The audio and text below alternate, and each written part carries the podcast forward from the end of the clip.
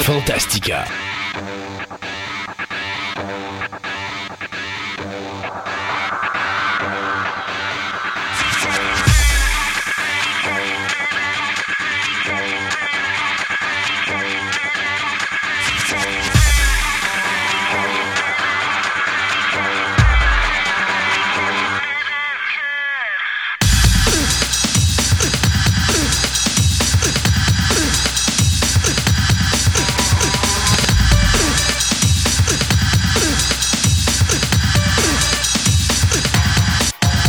Mesdames et messieurs, bienvenue à l'émission numéro 83 de Fantastica. Mon nom est Christophe Lassens et de l'autre côté, c'est toujours encore sur ton pou pou pou alors, de l'autre côté euh, de, du fil téléphonique, c'est mon ami Sébastien qui est là. Bonjour Sébastien. Hello. Alors, Sébastien Côté qui, euh, avec moi, euh, on, est, on anime tous les deux cette émission de Fantastica, un podcast de trois heures où est-ce qu'on vous parle de différentes passions dans notre univers. Ça, je dis ça pour ceux qui nous écoutent pour la première fois. Et je voudrais aussi souligner pour les auditeurs, puis je m'en suis pas rendu compte, je m'en suis rendu compte cette nuit en commençant en regardant pour le fun, parce que ça fait longtemps que je regarde plus le download des vieilles, vieilles émissions.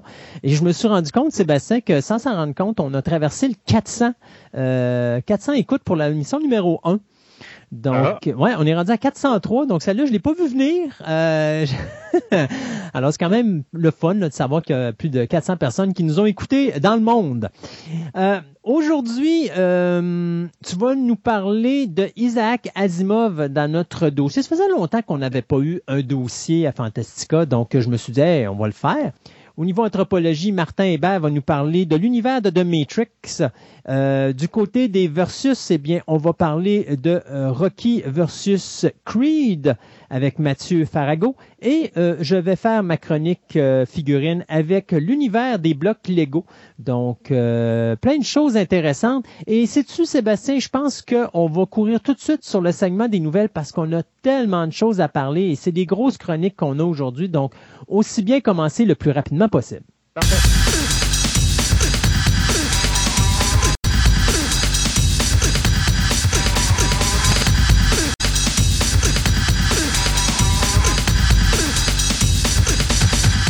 Segment de nouvelles vous est présenté par TPM OB Collection, la boutique idéale pour nourrir toutes vos passions. Qu'il s'agisse de timbres, monnaies, cartes de sport, cartes Magic, des figurines, du comic book, voire même des cartes Pokémon, TPM OB Collection a décidé de se réunir à un seul endroit afin de vous donner le meilleur service possible. Vous pouvez aller voir leur local au centre commercial Fleur de Lys au 550 boulevard Wilfrid Amel, Québec, ou tout simplement aller visiter leur site web à boutique-tpm.com.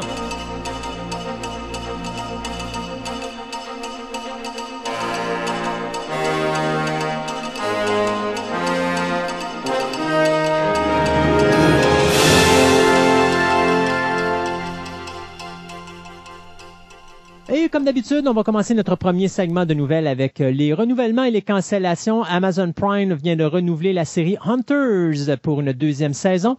Hulu vient, eux autres, de faire également des annonces. Donc, on a renouvelé pour une deuxième saison la série Love Victor et euh, Taste the Nation. Mais on vient de canceller la série High Fidelity après seulement une saison. D'ailleurs, une autre cancellation, c'est la série Sirène de, euh, de Freeform, pardon, qui vient d'arrêter après trois saisons, et la série du USA Network euh, Bright Patch, qui vient également d'arrêter après une saison, série qui met en vedette Rosario Dawson. Euh, il y a également une autre cancellation, c'est Bless This Mess, qui a été produit par ABC et qui a été cancellé après deux saisons. Grosse annonce au niveau du cinéma. Euh, mais avant d'aller au cinéma, on va continuer avec les tournages. Je vous dirais qu'au niveau des débuts de tournage, vous savez, on vous avait parlé que CBS, euh, NBC et euh, ABC tenaient absolument à starter leur saison pour septembre. Oubliez ça, ça se fera pas.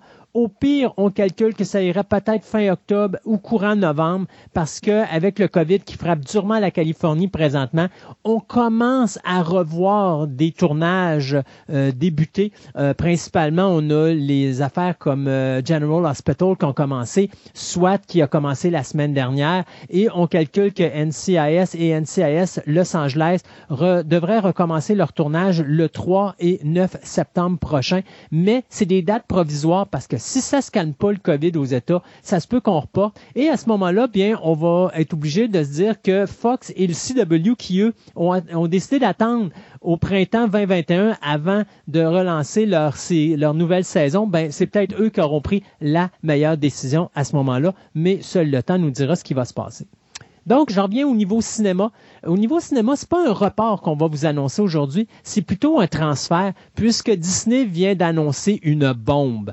Mulan, qui devait sortir au cinéma, mais qu'on attendait, puis qu'on attendait, puis surtout qu'on visait le marché chinois, ben là, on se rend compte que là, le COVID, ça va pas bien euh, et qu'on n'est pas capable d'ouvrir les salles comme on voudrait. Et donc, on a décidé du côté de Moulin d'envoyer directement sur la, plate sur la plateforme pardon, Disney+, le film, euh, on va le distribuer directement sur, sur Disney+. Euh, sauf que la game, c'est que pour l'écouter, c'est que même si vous êtes abonné à Disney+, vous ne pourrez pas le voir. Il faut payer un 30 additionnel à votre abonnement Disney pour avoir accès à Moulin. Moi, personnellement, je trouve que c'est un petit peu cher, hein?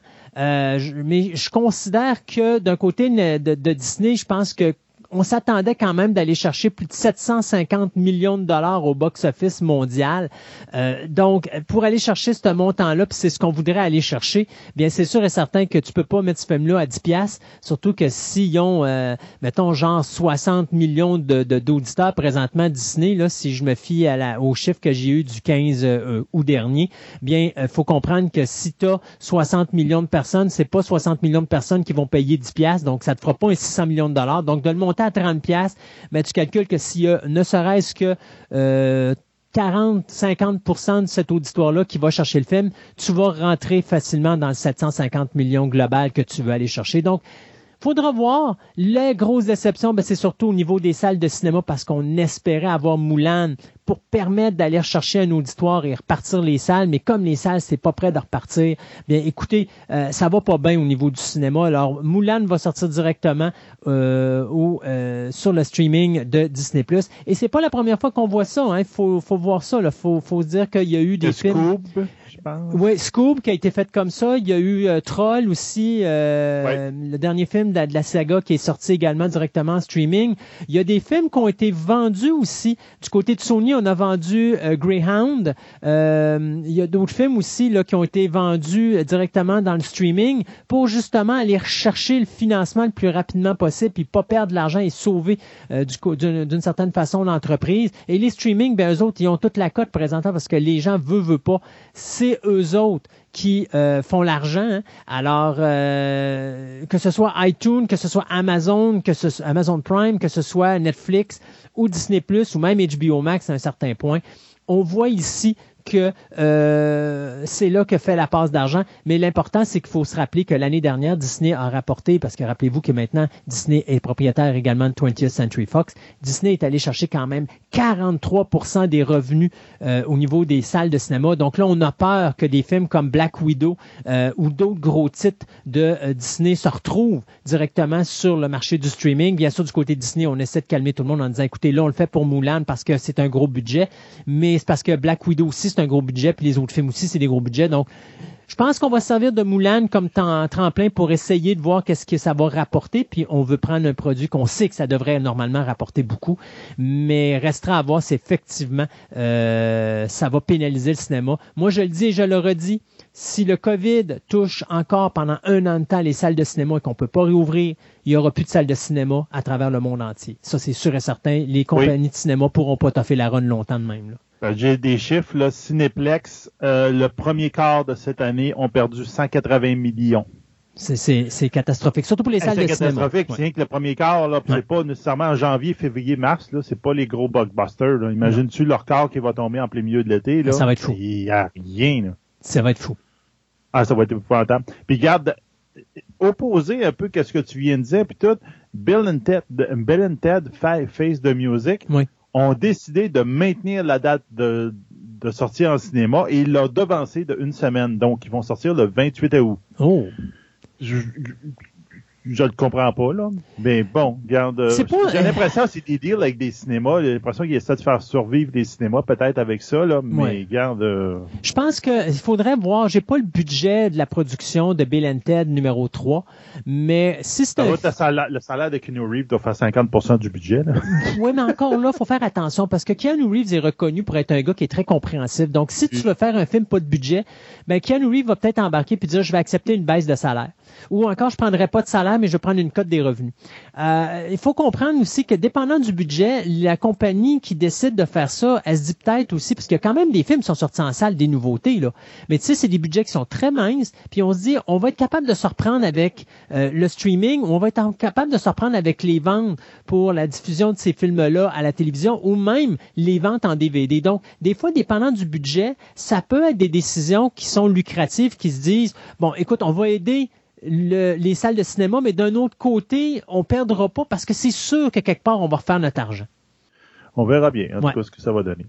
Euh, dans le monde du cinéma, j'ai regardé euh, cinéma, je te dirais justement qu'il se cherche une place peut-être dans du streaming. On a eu droit à un, trailer, je l'ai mis sur notre euh, notre Twitter, d'un film qui s'appelle Isora. Qu'est-ce que c'est Isora? Ben, c'est une production de Cape Town en Afrique du Sud, euh, d'une studio d'animé qui s'appelle Studio Lucan. Puis euh, ça tourne beaucoup autour d'un look qui ressemble au studio Ghibli. Donc en fin de compte, euh, le film suit une jeune qui s'appelle Isora, qui va, qui vit au Mozambique et qui va être, qui est capable de respirer sous l'eau et de parler aux tortues. Elle va essayer de sauver la planète du on pourrait dire, de, du changement climatique et de la pollution. OK. Donc, euh, c'est voilà, c'est fait avec un mélange d'animation 3D, de, de, dessin à la main, ainsi que de, l'engin de jeu vidéo Unreal. Donc, c'est un peu une affaire, un, petit peu un hybride dans tous les genres. C'est quand même très intéressant comme trailer. Ça, c'est vraiment beau. S'il est toujours en production, c'est comme un trailer qui ont lâché pour dire regardez ce qu'on est en train de faire. Y a-t-il quelqu'un qui veut le distribuer?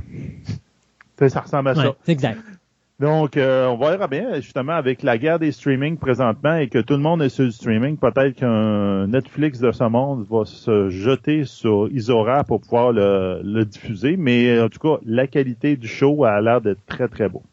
Ouais, parlant de Netflix, je pense qu'ils vont avoir besoin de s'armer avec d'autres euh, d'autres euh, d'autres projets parce que euh, je sais pas si tu as vu la nouvelle qui est sortie cette semaine où est-ce que les créateurs de The Last Airbender ont quitté la production d'une mhm. façon assez drastique, merci, ce qui inquiète beaucoup les gens parce que Michael Dante, Dimatino et Brian Konechiko nous avaient bien annoncé qu'ils avaient l'intention que la, représentation que ferait Netflix de The Last Airbender serait très euh, respectueuse de la série animée de Nickelodeon.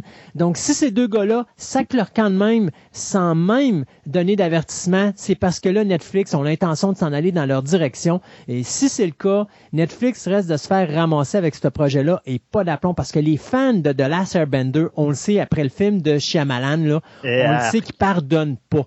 Et donc, euh, moi, si j'étais eux autres, je ferais bien attention. On sait que euh, la, série, parce que c'est avec des vrais personnages, là, cette série-là, euh, on sait que cette série-là devait sortir à l'origine pour septembre 2018, mais finalement, on avait cancellé le projet, on s'était associé avec Netflix, et là, maintenant, ben, on va voir vers où on va s'en aller. Mais là, je suis très inquiet sur ce projet-là. C'est sûr que c'est Netflix, à date, ils font pas souvent des mauvais films ou des mauvais projets. Il y en a fait quelques-uns, là. Euh, mais euh, en tout cas, j'ai hâte de voir où est-ce qu'on s'en va parce que ça, c'est, c'est, pas une situation qui est très aisée. Netflix tout de suite qui s'empresse de dire ben c'est parce que on cherche à adapter la série pour que ça soit au goût du jour. Ouais, mais il y a quelque chose, un gars qui s'appelle Shyamalan qui a essayé ça puis ça n'a pas marché. Fait que euh, faudrait qu'il fasse attention parce que autant Netflix peut avoir beaucoup de monde présentement, autant là ils peuvent s'attirer de la foudre de, leurs auditeurs puis d'avoir des gens qui vont décider de s'en aller pour dire, regarde, on n'encouragera pas quelque chose du genre. Parce que Airbinder puis Coran, Coran euh, qui était la suite, là, on pourrait dire, ça a été dessin animé américain, ça a été, c'est encore considéré comme le top, là, ou presque. C'est vraiment très, très bon. Donc là, Les fans attendent quelque chose d'excellent. Il y avait les deux showrunners du show initial qui étaient là. Puis ils, disent non, ça marche pas. Ils nous avaient dit qu'on avait carte blanche, puis en fin de compte, la carte est grise. On sac notre camp. Ah non, en tout cas, au moins ils ont rassuré leurs fans. Ils disent on a d'autres projets en tête pour la suite de nos histoires. Donc on va probablement revoir les, les, binders un petit peu plus tard dans un autre média. En dessin dans un autre média quelque part. Euh, regarde, je vais te parler de la COVID. Oh. Euh, on sait que ben, en ce moment, on voit comment que ça va changer euh, Hollywood, en fin de compte, le, cinéma américain. Euh, dans le sens que, tu on s'entend, aux États-Unis, présentement, il y a au moins 5 millions de cas euh, recensés et 160 000 morts qui sont par rapport à la COVID. On est loin du petit rhume, comme que tout le monde parle. Donc, sauf qu'il y a plein de productions, comme on vient de parler, etc., qui essayent de vouloir partir. Donc, Jurassic World Dominion, Avatar 2, Witcher saison 2, Uncharted, finalement. Il y a peut-être un film qui va se tourner avec Uncharted. Peut-être. Euh, j'ai encore, moi, tant que je l'ai pas vu au cinéma, j'y crois plus cette histoire-là. C'est trop long, souvent qu'ils nous, euh, on crie au loup, là. Euh, donc, là, ils ont, ce qu'ils ont fait pour, justement, se déplacer, comme on vient de parler de, la Californie, qui a beaucoup, beaucoup de cas, ils font les productions à l'autre bord de, de, l'Atlantique. Donc, entre autres, Jurassic World, ils s'en vont au Pinewood Studio. je pense que c'est des ah, studios de James, en Angleterre de, James Bond. Ils s'en vont là. Donc, en fin de compte, ils font ça pour deux choses. Ça, ça a été très bien dit. Ils font ça pour deux choses. Première chose, ben, il y a moins de cas à l'autre bord, ça va être moins de troubles. Puis deuxième cas, ils vont éviter tous les débats et les guerres qu'ils font avec les syndicats des employés américains qui veulent avoir euh, toutes des assurances pour tout. Donc ils disent, on s'en va l'autre bord, on n'a pas de trouble. Donc le monde aux États-Unis qui travaillait de cette industrie-là, en ce moment, perd des gros projets. Donc les autres tombent encore sur le chômage. Une autre gang qui vient de tomber sur le chômage, c'est vraiment plate pour ça. Puis deuxième chose, les autres personnes qui sont mises de côté dans ces projets-là, c'est les personnes âgées. Par exemple, l'acteur euh, John euh, Rhys Davis, celui qui était dans John Jones qui jouait Salah, puis qui jouait aussi euh, Gimli dans Love the Ring, qui est un acteur très connu, un très bon acteur, mais qui est plutôt âgé, il est au-dessus de 70. Ben, il y a deux de ses projets de films qui ont été annulés mhm. complètement à la cause de la COVID parce que les compagnies d'assurance refusent totalement de l'assurer s'il travaille avec un film. Ouais, puis ça c'est la grosse problématique, hein, ces compagnies d'assurance, parce que là Hollywood, même les plateaux de tournage normaux les compagnies d'assurance veulent plus assurer. Donc, s'il arrive une situation où on est obligé de fermer le plateau de tournage à cause du COVID, les compagnies d'assurance ne euh, remboursent pas les montants d'argent perdus. Donc, ça, c'est un autre, une autre partie de roulette russe euh, avec la maladie parce que si Hollywood fait un film puis qu'à un moment donné, tu es fermé pendant trois semaines, un mois puis que ça te coûte des dizaines de millions de dollars, euh, tu peux pas aller euh, rechercher cet argent-là avec tes assurances. C'est ça. Puis là, il y a des compagnies de production de films en Suède ou au Danemark. Euh, eux autres, ils ont dit, c'est beau, on commence, on recommence à tourner des certains projets, mais toutes personnes de 70 ans et plus sont exclues de tous nos films. Donc ça, ça fait que, regarde, euh, ça fait de, on voit que la, toute la problématique et le, problème qu'il va y avoir autour de ça, c'est assez important. Ça va changer l'univers des films, je pense, pour les prochaines années et peut-être le futur même. Oui, il y, a, bien une chose qui va changer. Euh, je m'en vais avec Lionsgate, deux projets qui viennent d'annoncer, euh, qui viennent d'être annoncés par la compagnie de production. D'abord, euh, non seulement on n'a pas fini le tournage de John Wick 4, mais on l'a même pas commencé, mais en plus, on a décidé d'en faire un cinquième. Alors, il y aura un cinquième John Wick les deux films vont être tournés un après l'autre, après, tout de suite après que Keanu Reeves euh, en a terminé avec le tournage de Matrix 4. Donc, il est fort à parier que le metteur en scène des trois premiers John Wick, Chad Stahelski, sera également présent pour les deux prochains volets.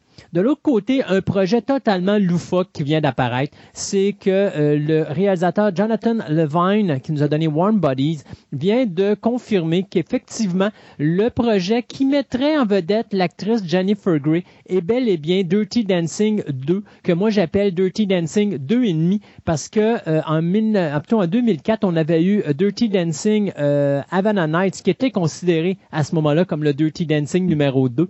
Mais ce film-là sera véritablement la suite des aventures de Baby. Euh, donc, bien sûr, vous devinerez que Patrick Swayze, malheureusement, il est décédé il y a quelques années, donc il sera pas présent dans le film.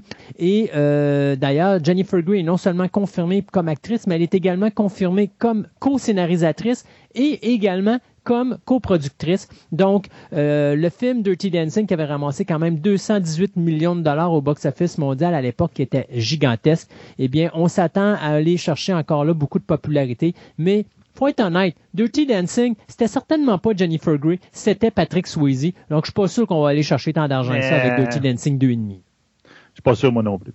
Euh, sur le Twitter, j'ai mis un trailer qui est quand même assez intéressant, qui s'appelle Monster of Man, et non pas ne confondre, je parle de Monster euh, and Man, qui est un film euh, sur le racisme. Là. Mon Monster of Man, c'est un trailer, sur, je te dirais un peu euh, science-fiction, où la CIA, avec une compagnie de robotique, met au point un, une armée de robots, en fin de compte des soldats robots. Puis là, ils décident d'aller les, euh, les tester euh, on the field, donc sur le champ. Donc ils, ils prennent une, une gang qui vend des, des, des de drogue dans la jungle, puis ils disent bon, on va dropper les, les, robots là, on se débarrasse des lots de drogue, on filme tout ça, puis on dit yeah, avec ça on fait un beau pitch de vente. Donc euh, malheureusement, quand ils droppent là ça, ils se rendent compte qu'il y a des euh, des personnes, il y a des civils sur les lieux, donc entre autres des, euh, des médecins, donc une, gang de médecins, genre style médecins sans frontières qui avaient été capturés par les dealers de drogue. Puis là, ils se rendent compte de dire, OK, on est dans une opération totalement illégale, on n'a pas le droit d'être ici, etc. Il nous faut pas de témoins. Donc, ils décident de dire d'activer les robots et disent ben, débarrassez-vous de tout le monde, de dire garde. Donc c'est un peu comme l'histoire autour de ça qu'on va voir. Euh, on sait que ça va sortir. C'est un film je vous dirais, indépendant, qui va sortir le 8 décembre.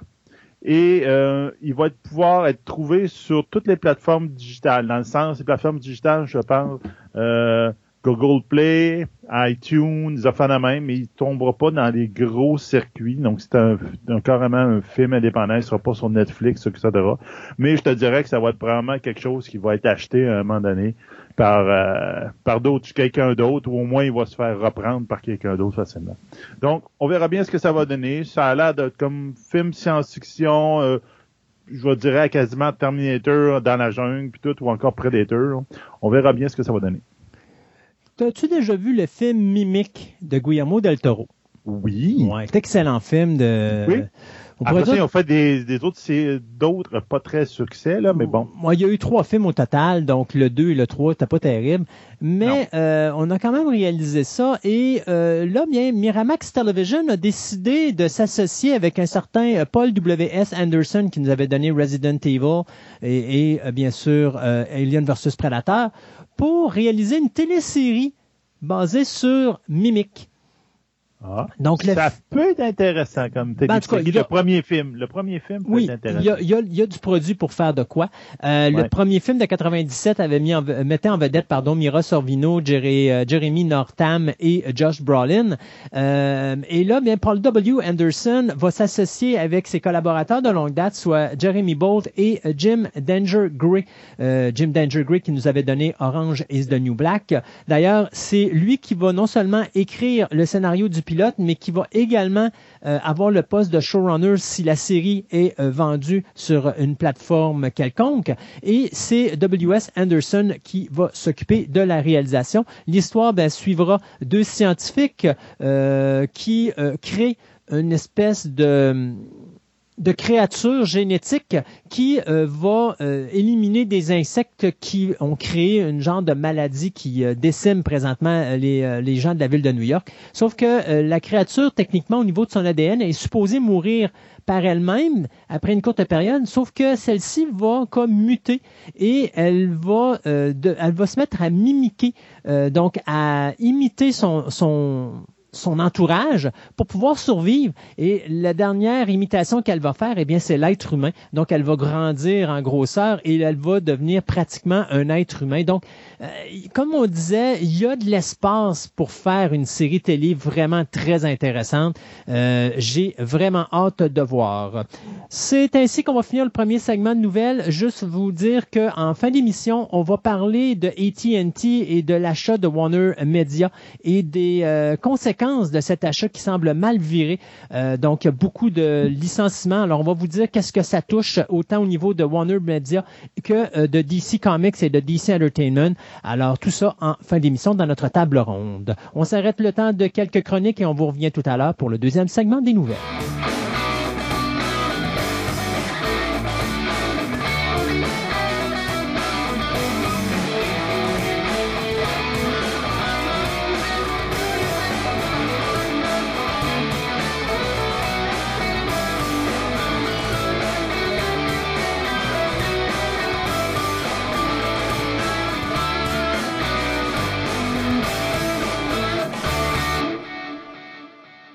En 1999, on a eu droit à une révélation parce que je crois que c'est la première fois que deux personnes amenaient l'univers du manga ou de l'anime japonais à travers une production nord-américaine. Ça nous a donné une trilogie, moi je dirais les deux premiers vraiment excellents, le troisième peut-être un petit peu, euh, il a peut-être un petit peu sombré dans la religion, un petit peu trop à mon goût, mhm. euh, mais ça nous a donné quand même une trilogie qui est encore aujourd'hui une des plus impressionnantes qu'on a vues au cinéma. Bien sûr, on parle de The Matrix ou La Matrice. Martin, bonjour. Bonjour Christophe. Et aujourd'hui, on va parler de cet univers euh, virtuel de la matrice, je suppose. Absolument. Et surtout, on va se poser la question à savoir, est-ce que c'est un film qui a bien vieilli? Comme tu viens de le dire, visuellement, la matrice a eu un impact énorme. Euh, et, à ce niveau-là, c'est un film, c'est une série de films qui ont euh, effectivement très bien vieilli dans la mesure où ils ont influencé à peu près tout ce qui se fait jusqu'à aujourd'hui. Mais euh, au mois de mars 2019, il y a quelqu'un sur le site de la BBC, la, chaîne d'État en Grande-Bretagne, euh, qui a lancé une sorte de pavé dans la mare en disant, ben en fait, euh, si la, matrice a très bien vieilli visuellement, euh, du point de vue politique, du point de vue de son analyse de la société, c'est véritablement un fossile. C'est un film qui a très mal vieilli, selon cette personne-là. Et euh, c'est justement ce, dont j'aimerais parler aujourd'hui, examiner un peu euh, pourquoi quelqu'un aujourd'hui peut avoir cette opinion-là et euh, essayer d'évaluer un peu qu'est-ce que la matrice avait à nous dire sur notre société. Parce que c'est quand même, moi, tu vois, ça me surprend un petit peu de me faire dire que la matrice a mal vieilli, puisque c'est la création d'un monde virtuel. Et c'est dommage parce que je me rappelle à l'origine, lorsqu'on a fait The Matrix, puis que The Matrix 2 Reloaded euh, est arrivé au cinéma, lorsqu'on arrive à la fin de Reloaded, j'avais une bonne idée qu'on était euh, pour déjouer les plans de Neo, puis c'est une matrice, donc c'est des robots ou des machines qui ont créé quelque chose pour emprisonner finalement la race humaine pour pas qu'elle se rende compte qu'elle est elle-même prisonnière. Euh, je m'étais dit à un moment donné, OK, ils ont créé une matrice dans la matrice. Et il a fallu qu'il y ait un gars qui ouvre sa grande boîte puis qui dise, ouais, ben effectivement, c'est une matrice dans une matrice pour que les Warshawskis, on va les appeler comme ça maintenant, hmm. euh, décident de changer la conclusion du troisième, ce qui a donné une impression de, ouais, bon, OK, ça, ça finit comme bizarroïdement parlant. Là. La crédibilité des deux premiers films a comme été se détériorer dans, dans, dans, le troisième. Hmm. Et parce que là, on est tombé vraiment dans l'aspect religieux au lieu de tomber dans l'aspect qui était vraiment plus un univers créé par un ordinateur pour contrôler tout simplement la mentalité humaine et dire vous existez véritablement sans savoir qu'en réalité vous n'existez pas, tout est virtuel dans votre tête. Et, effectivement, euh, les films dont on va discuter aujourd'hui, euh, c'est surtout le premier et le deuxième, euh, où il y a vraiment un écho entre deux scènes en particulier. La première, c'est celle où euh, Morpheus explique à Neo ou tente d'expliquer qu'est-ce que c'est que la matrice. Donc la question qu'est-ce que la matrice? Et la deuxième scène, c'est celle où Neo rencontre l'architecte vers la hmm. fin de, euh, du, deuxième. film, où essentiellement, l'architecte est le créateur de la matrice et il explique exactement ce que tu viens de dire, c'est-à-dire le rôle que joue cette réalité virtuelle-là dans le contrôle de l'humanité. Euh, le troisième film, on va le mettre un peu entre parenthèses, justement, parce que là, il y a, un changement de ton euh, assez particulier, mais qui a quand même un petit lien avec la conversation avec l'architecte en mm-hmm. particulier. Donc, pourquoi est-ce qu'on pense que, ou pourquoi est-ce que certains disent que la matrice a mal vieilli? Donc, l'auteur de ce petit article, euh, qui s'appelle Nicolas Barber, euh, en fait, reproche à la matrice, en tant que film, d'être pris dans les années 90 comme ses personnages. Donc, il va dire qu'on a, que, que, les Wachowski ont créé une espèce de bulle temporelle qui nous renseigne bien sur la manière dont les gens concevaient la société dans les années 90, mais qui a changé radicalement pour toutes sortes de raisons après, à tort ou à raison. Et ce qui est encore plus intéressant, c'est que cet auteur-là attribue cette différence-là à une différence de génération. Il va dire, la matrice, c'est le film de la génération X. C'est le film qui va exprimer la, vision de la société que la génération X peut avoir, c'est-à-dire euh, la personne euh, comme Neo l'est au début du film, euh, qui travaille dans un cubicule, qui est aliéné, qui n'a pas vraiment de gros problèmes majeurs dans sa vie, un homme blanc avec de l'argent, mais qui s'ennuie, mhm. qui est un peu blasé. Il manque quelque chose dans son existence. Il manque quelque chose dans son, son existence. Et cette espèce de fixation sur les petits problèmes, qui est beaucoup reprochée à la culture populaire des années 90, Friends entre autres, euh, la série. Mm-hmm. Euh, euh, télé qui a été ultra populaire dans les années 90, aujourd'hui est, regardée avec le même œil en disant ouais, c'est des gens qui se regardaient le nombril et qui ne voyaient pas leurs leur privilèges essentiellement. Donc, cet auteur-là dit ben Néo pas vraiment de problème, mais il va quand même devenir un héros parce que quelqu'un va venir le prendre par la main. Et il va comparer ça à ce que cette personne-là voit comme la politique d'aujourd'hui où les gens s'intéressent à des grands enjeux, le racisme à l'échelle mondiale, euh, la discrimination, les changements climatiques, etc. Il va dire, ben, finalement, euh, Néo est un peu un, bébé gâté qui, qui se plaint. Donc, mais c'est le.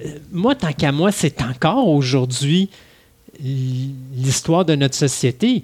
Si on mm-hmm. regarde les, les, jeunes qui ont tout cuit dans le bec, mais mm-hmm. qui se plaignent pour rien pantoute, je veux dire, ils ont l'informatique, ils ont Internet, ils ont ci, ils ont ça. Nous, à notre époque, tu voulais avoir de l'information, excuse-moi, mais Internet n'existait pas. Il fallait que tu ailles à la mm-hmm. bibliothèque ou tu achètes des magazines ou tu écoutes la télé. Tu n'avais pas de DVD avec des documentaires dessus pour, euh, pour voir comment le film avait été fait. Donc, il fallait que tu achètes des revues de cinéma pour savoir comment que ça se faisait. Puis encore là, tu lisais entre les lignes parce que des fois, ils ne dévoilaient pas leurs secrets. Mhm. Ou sinon, toi-même, tu devais apprendre par toi-même à faire ça. Aujourd'hui, les jeunes, ils ont tout cuit dans le bec. L'ordinateur, mhm. s'ils veulent faire un film, ils ont leur caméra numérique, ils ont des logiciels pour monter sur l'ordinateur. Ils n'ont plus besoin d'aller louer ou de s'acheter une caméra cinéma, de payer mhm. de la bobine de film, d'envoyer ça au développement, puis de venir puis de se rendre compte que le film est pourri parce que tu t'es trompé dans ta, dans ta lecture, puis que quand tu as fait ton exposition, c'était pas correct. Mais ça, tu le vois pas.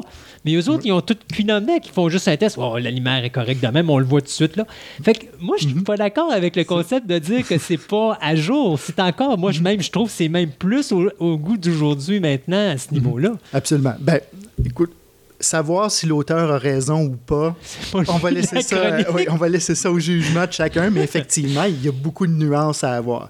Euh, puis ce qui est intéressant, c'est le débat que ça provoque. Puis, euh, effectivement, si on parle de, la facilité de la vie, ben, peut-être que, comme tu dis, il y, a des, continuités. Mais fondamentalement, ce dont on parle ici, c'est deux échelles auxquelles on peut comprendre la société. Puis, effectivement, on va voir que euh, l'échelle plus individualiste, plus personnelle, évidemment, ça maintient jusqu'à aujourd'hui.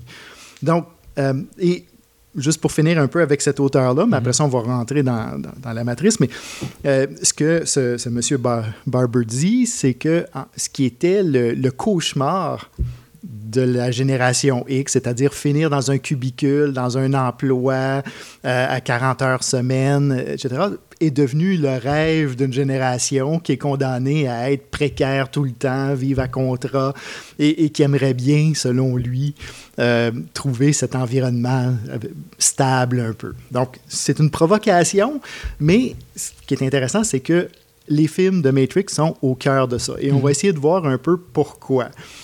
Euh, et ici, l'utilité aussi de, anthropologique d'entrer dans ce débat-là, c'est que ça nous permet de, de parler d'un concept euh, vraiment centrale dans l'analyse du pouvoir, dans l'analyse des sociétés, qu'on appelle l'aliénation, c'est-à-dire le sentiment de ne pas être qui on est réellement, le sentiment que euh, on, est contraint d'être quelque chose d'autre qu'on voudrait, disons, pour les autres, et qui est essentiellement euh, le néo du début de, Matrix, c'est l'incarnation même d'un être aliéné, insatisfait de sa vie, euh, mal dans sa peau sans pouvoir l'expliquer pourquoi, euh, etc. Donc, et, un Wachowski, quoi. Oui, ben oui, ils ont certainement transposé une grande partie de ça.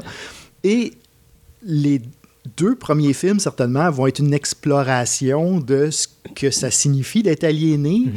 qu'est-ce qui nous aliène exactement, où il est le problème? Et comment en sortir? Et surtout la, recherche de son identité. À travers ça. Parce qu'il n'y a pas le euh, choix, c'est carrément ça, qui il est véritablement.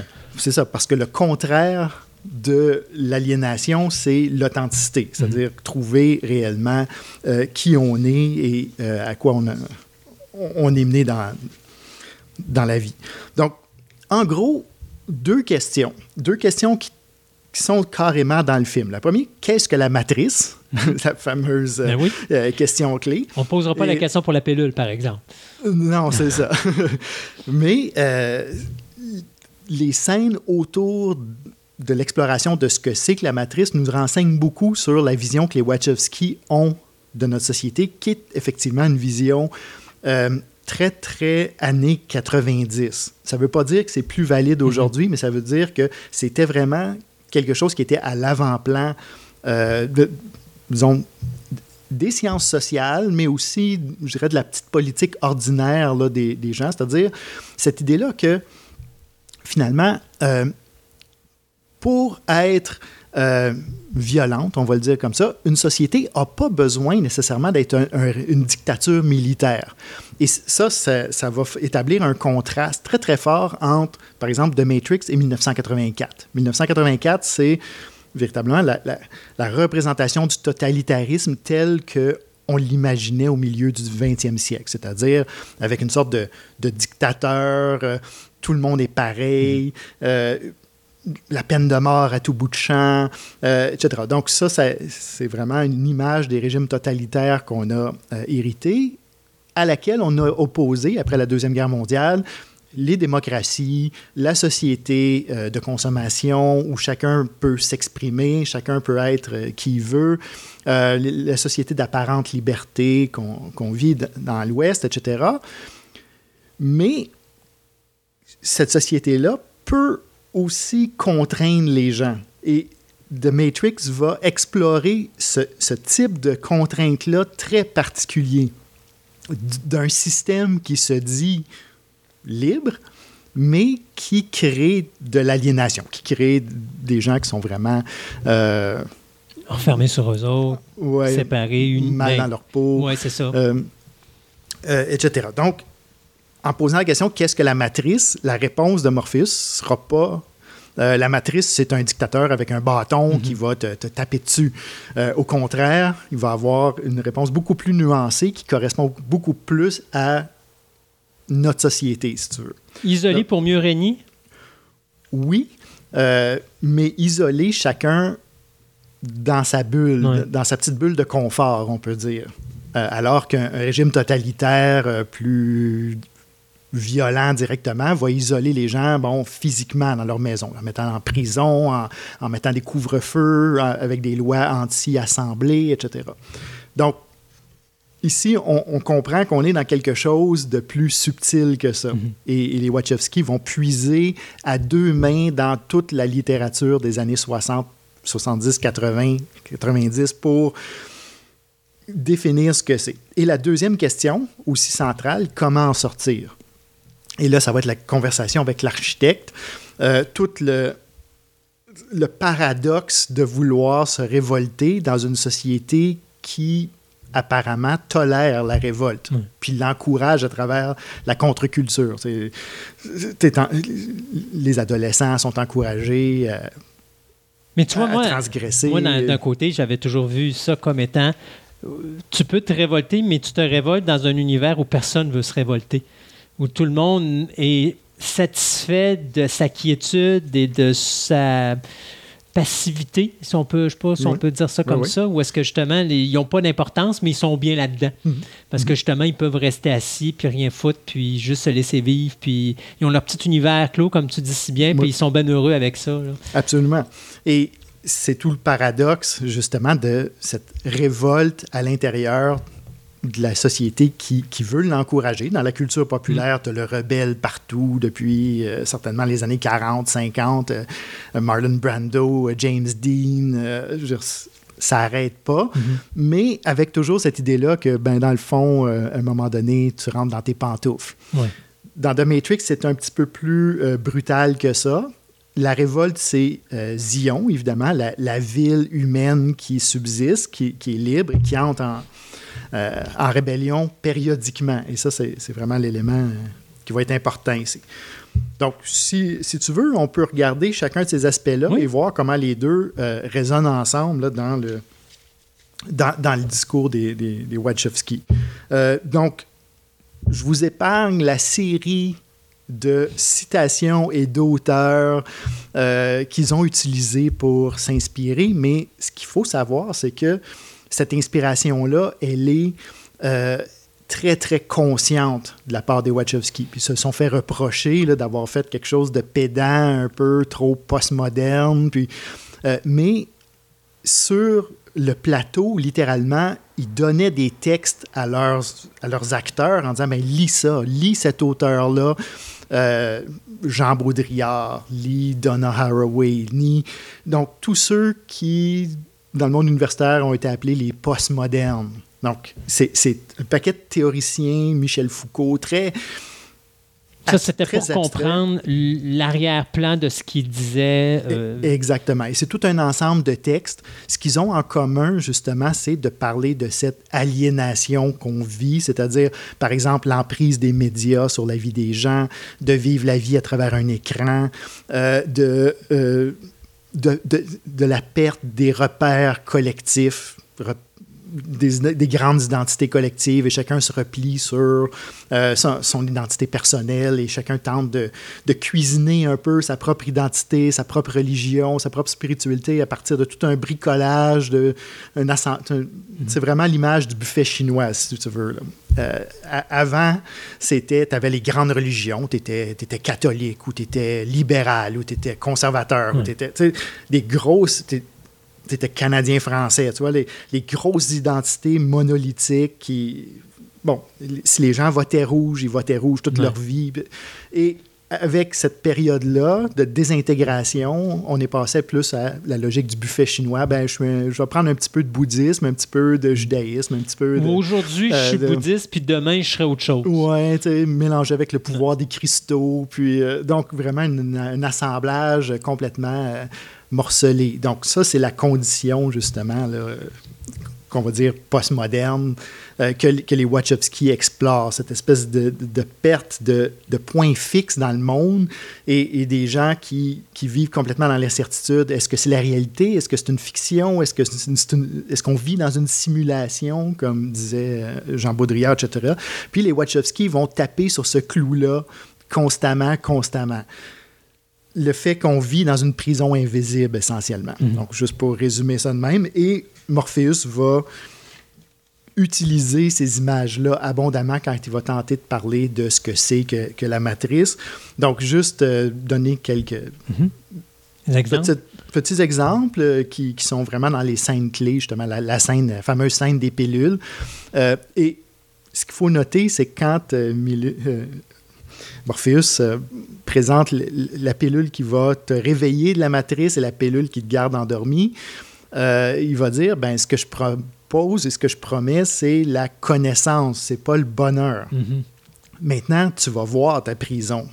Je te dirai pas comment sortir. Fait que là, c'est vraiment cette espèce de, de rapport-là très, très intérieur à, ce qu'on vit. Bon, juste comment est-ce qu'il la décrit? Premièrement, il dit qu'on ne peut pas la décrire parce que c'est invisible. Donc, il dit, la matrice est un système. Quand tu es à l'intérieur, tu regardes autour de toi et que vois-tu? Des gens d'affaires, des enseignants, des avocats, des menuisiers. Les esprits euh, de, de tous, euh, pardon, les esprits que nous tentons de libérer euh, sont ces gens-là. Mais tant que nous ne l'aurons pas fait, ces gens continuent de faire partie du système. Donc, tu vois, c'est plus un dictateur à la 1984 qui est au sommet de la mhm. pyramide qui domine tout le monde. C'est tout le monde qui domine tout le monde. Tout le monde participe à la reproduction de la prison, que ce soit, bon, le, euh, les. Euh, avocats. Ben c'est ça. Puis c'est drôle parce que de la façon que tu en parles, je vais pas. Tu sais, la première idée qui va me venir en tête, c'est Invasion of the Body Snatcher où tu as les plantes qui, tranquillement, pas vite, prennent le contrôle et la place de l'être humain. Mm. Puis, à un moment donné, pourquoi? Pour créer un système qui est unitaire, que tout le monde pense pareil, tout le monde agit de la même façon parce que c'est rendu un groupe. Puis, tu as certaines personnes qui se battent pour ne pas rentrer dans ce système-là, mais la majorité du, du monde s'intègre dans le système parce mhm. qu'ils n'ont rien dans la vie qui les retient euh, à, à cette espèce d'aspect de combattant. Mhm.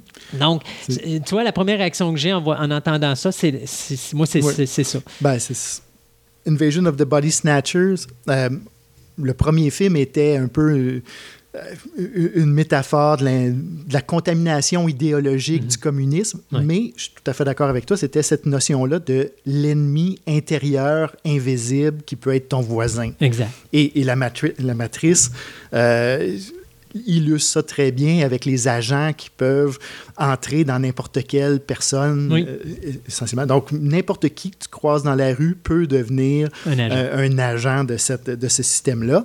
Et Morpheus est encore plus précis. Et là, c'est carrément le, euh, on peut dire le, petit dépliant que les Wachowski distribuent au coin de la rue, expliquant leur, propre vision politique, euh, où il dit, bon, euh, la matrice est partout, elle est partout autour de nous.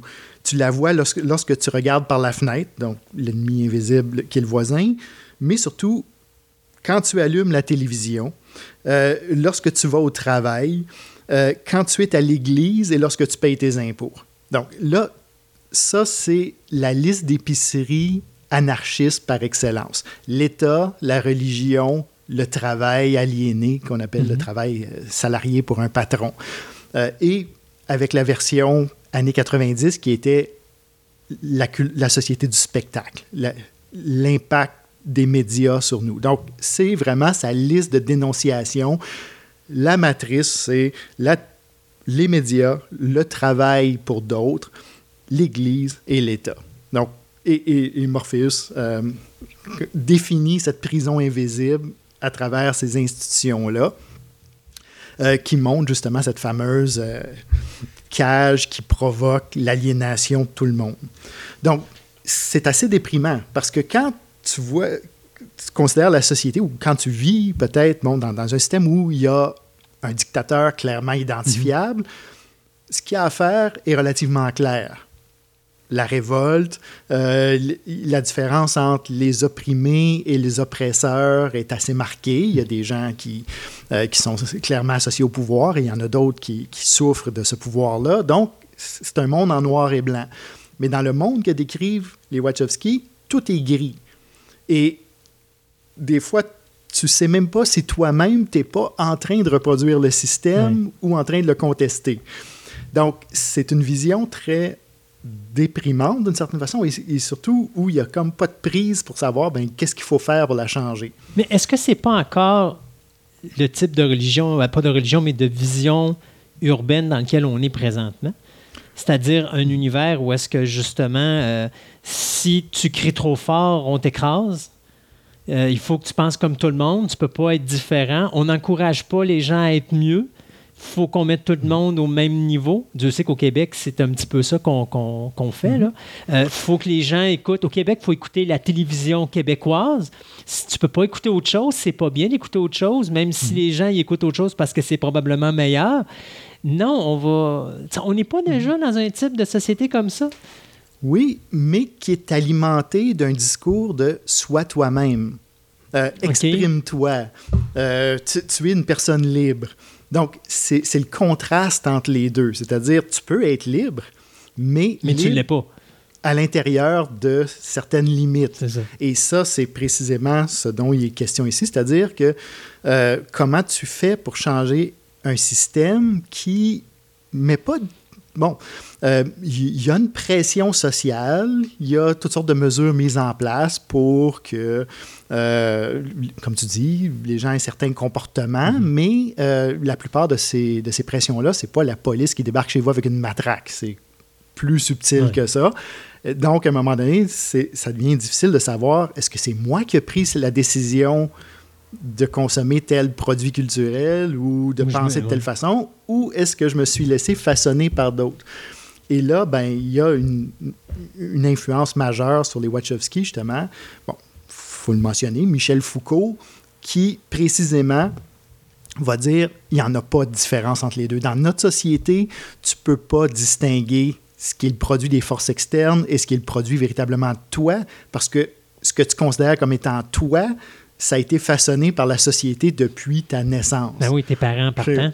Tes parents. Qui ont déjà, eux autres, été influencés par. Donc, eux t'influencent par le fait même. Tu te retrouves à l'école, tu te fais influencer encore là. Absolument. Tu, tu es bâti par ton entourage. Tu ne te bâtis pas par toi-même. Encore, cette liste que, que Morpheus énumérait mm-hmm. d'institutions, justement, qui, euh, qui te façonnent.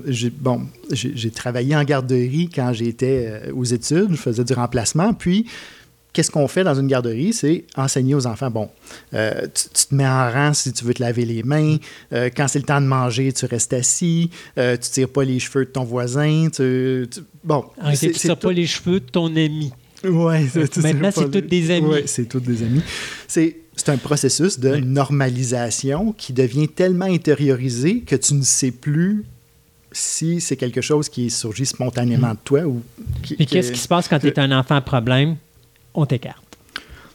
On t'écarte, mais encore là, tu vois, euh, Michel Foucault, une, influence incontournable ici, dit en fait, ce qu'on fait, c'est d'abord, on te médicalise. Oui, c'est ça, oui. Euh, on t'écarte, mais pas comme dans un régime totalitaire mm-hmm. où on te mettrait dans un cachot dans le fin fond d'un château. Là.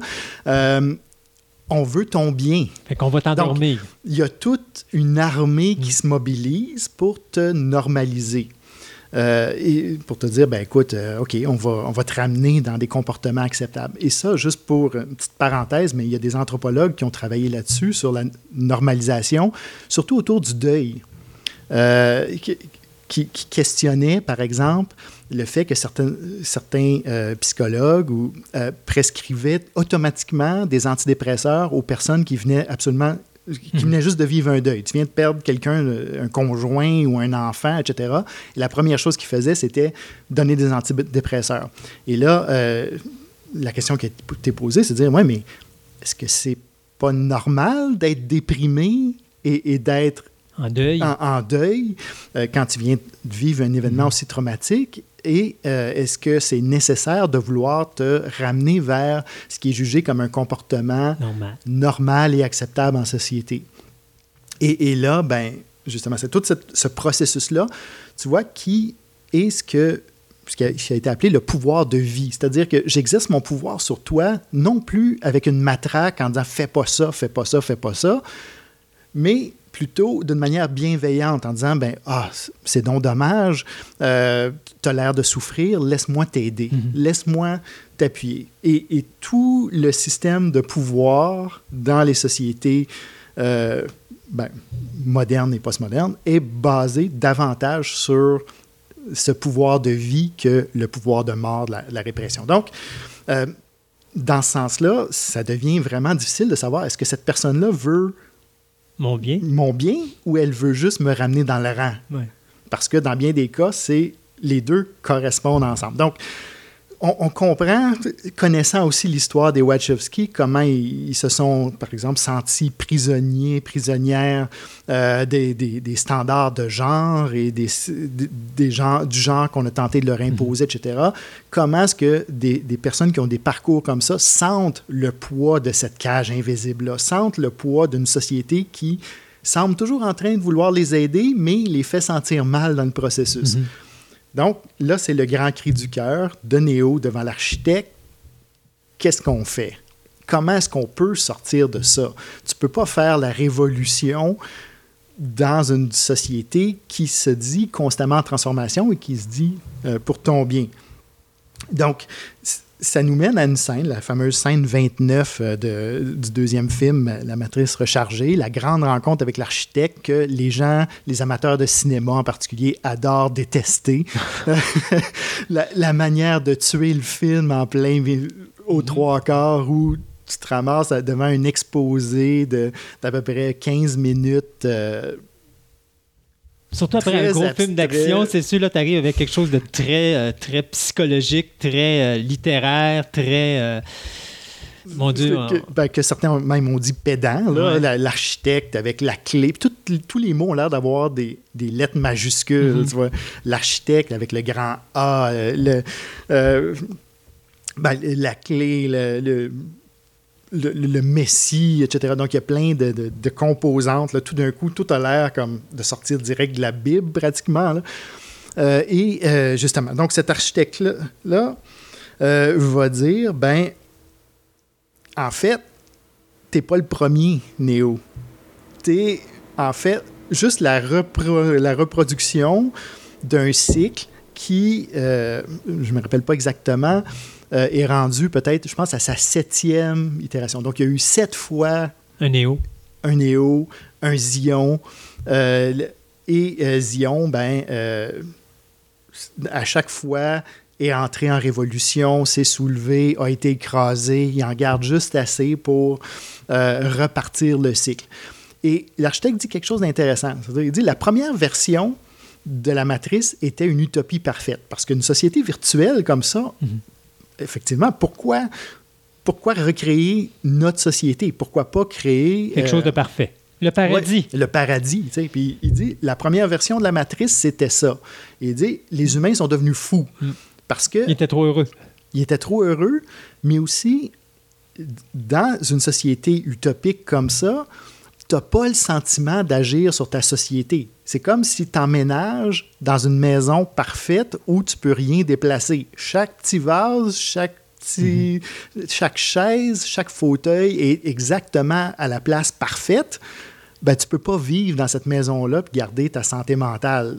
Tu as, juste l'impression de vivre dans un musée. Et l'architecte disait essentiellement ça, que euh, les humains n'étaient pas productifs, les humains ont, ont juste disjoncté là-dedans. Donc, les versions subséquentes ont injecté du mal-être, ont injecté de l'aliénation pour que les humains se sentent mieux. Mieux, oui. Euh, se sentent qu'ils ont un, un, rôle actif dans leur vie, dans la définition de leur société. Euh, donc, et euh, l'architecte va dire, ben, tout d'un coup, tout le monde travaillait, tout le monde était impliqué dans, la grande cause et ça a généré énormément d'énergie. Donc, la machine, elle, aime ça. Et il dit, ben, périodiquement, ben, euh, oui, il y a le soulèvement, Zion nous attaque, Zion fait ci, euh, etc. Puis, c'est la même réaction tout le temps. On, euh, on, écrase la révolution et on recommence avec la, la prochaine version.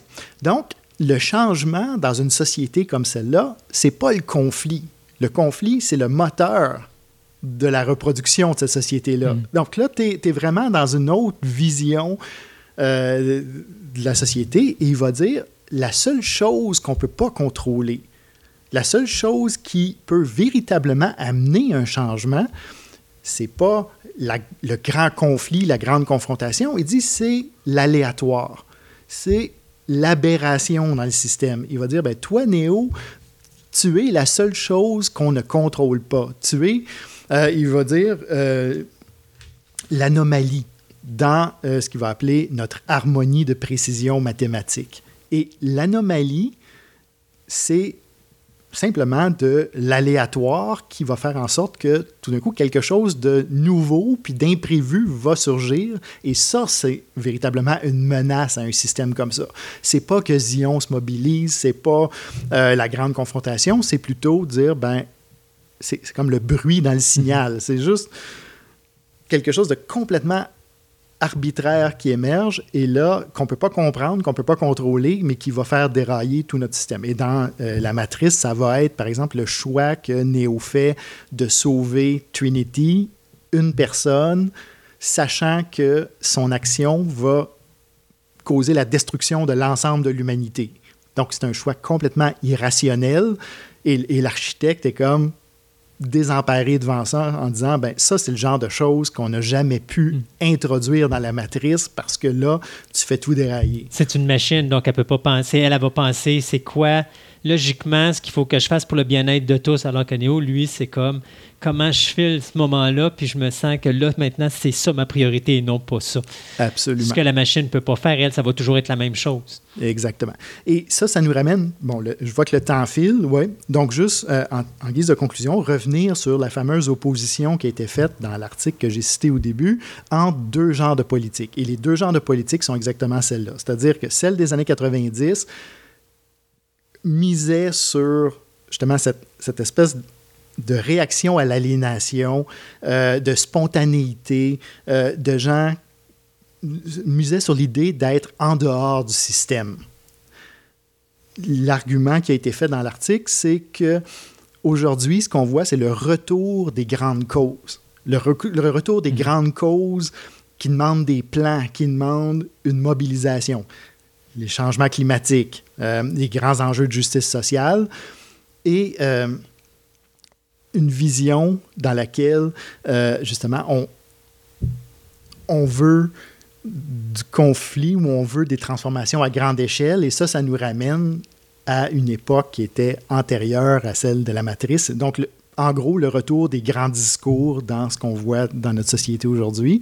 Et c'est pour ça que les gens vont dire, ben, d'une certaine génération et d'une certaine interprétation, vont dire, ben, dans The Matrix, il n'y a pas de solution crédible qui est proposé. Il n'y a pas de solution au mhm. changement climatique ou à quoi, que ce soit. On est juste dans finalement quelqu'un qui fait à peu près n'importe quoi, puis une vision messianique, puis une vision très irrationnelle de la politique, alors qu'aujourd'hui, il y a cette acceptation du, du, système comme tel et un retour à l'idée que tu peux changer le système de l'intérieur avec un plan et que ce plan-là ne sera pas juste gobé et absorbé par le système lui-même. Martin, pour finir, je te dirais ceci. Danny Boyle, lorsqu'il a fait Sunshine, euh, a rencontré les gens de la NASA et il a dit aux gens de la NASA qu'est-ce que je devrais faire qui serait crédible pour mes explorateurs spatiaux qui doivent partir de la Terre au Soleil et qui ont une longue période spatiale à faire en groupe. Et c'était cet astronaute. Et la NASA a répliqué euh, tu dois t'arranger pour qu'ils aient des plantes de façon à pouvoir non seulement créer leur oxygène, mais également créer leur propre nourriture. Donc, ils vont pouvoir cuisiner, nettoyer, laver les assiettes, enfin, pour qu'ils soient heureux. Ah, absolument. Et ça, ça, permettait aux astronautes de garder leur sanité pendant un très long voyage à cette personne. Oui. Euh, excellente observation. Puis aller comparer, c'est disponible en ligne, cette vision-là, mm. avec l'horaire qu'ils donnaient aux astronautes d'Apollo, qui faisaient des missions de 48 heures, où tout est prévu par tranche de 5 minutes. Mm-hmm. Donc, leur programme complet pour toute la période, c'est 5 ça marche pour deux jours, ça ne marcherait pas pour un voyage de plusieurs mois. Non, effectivement. Martin, merci beaucoup. Ben, merci à toi.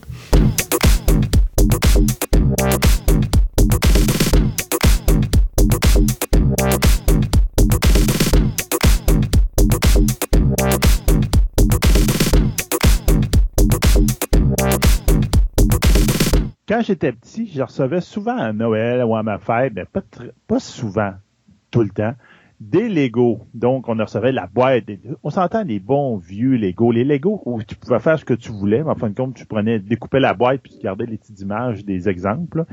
Puis après ça, les Legos sont devenus ultra spécialisés puis tu n'es plus capable d'avoir des Legos, euh, je te dirais, standard où tu peux faire ce que tu veux.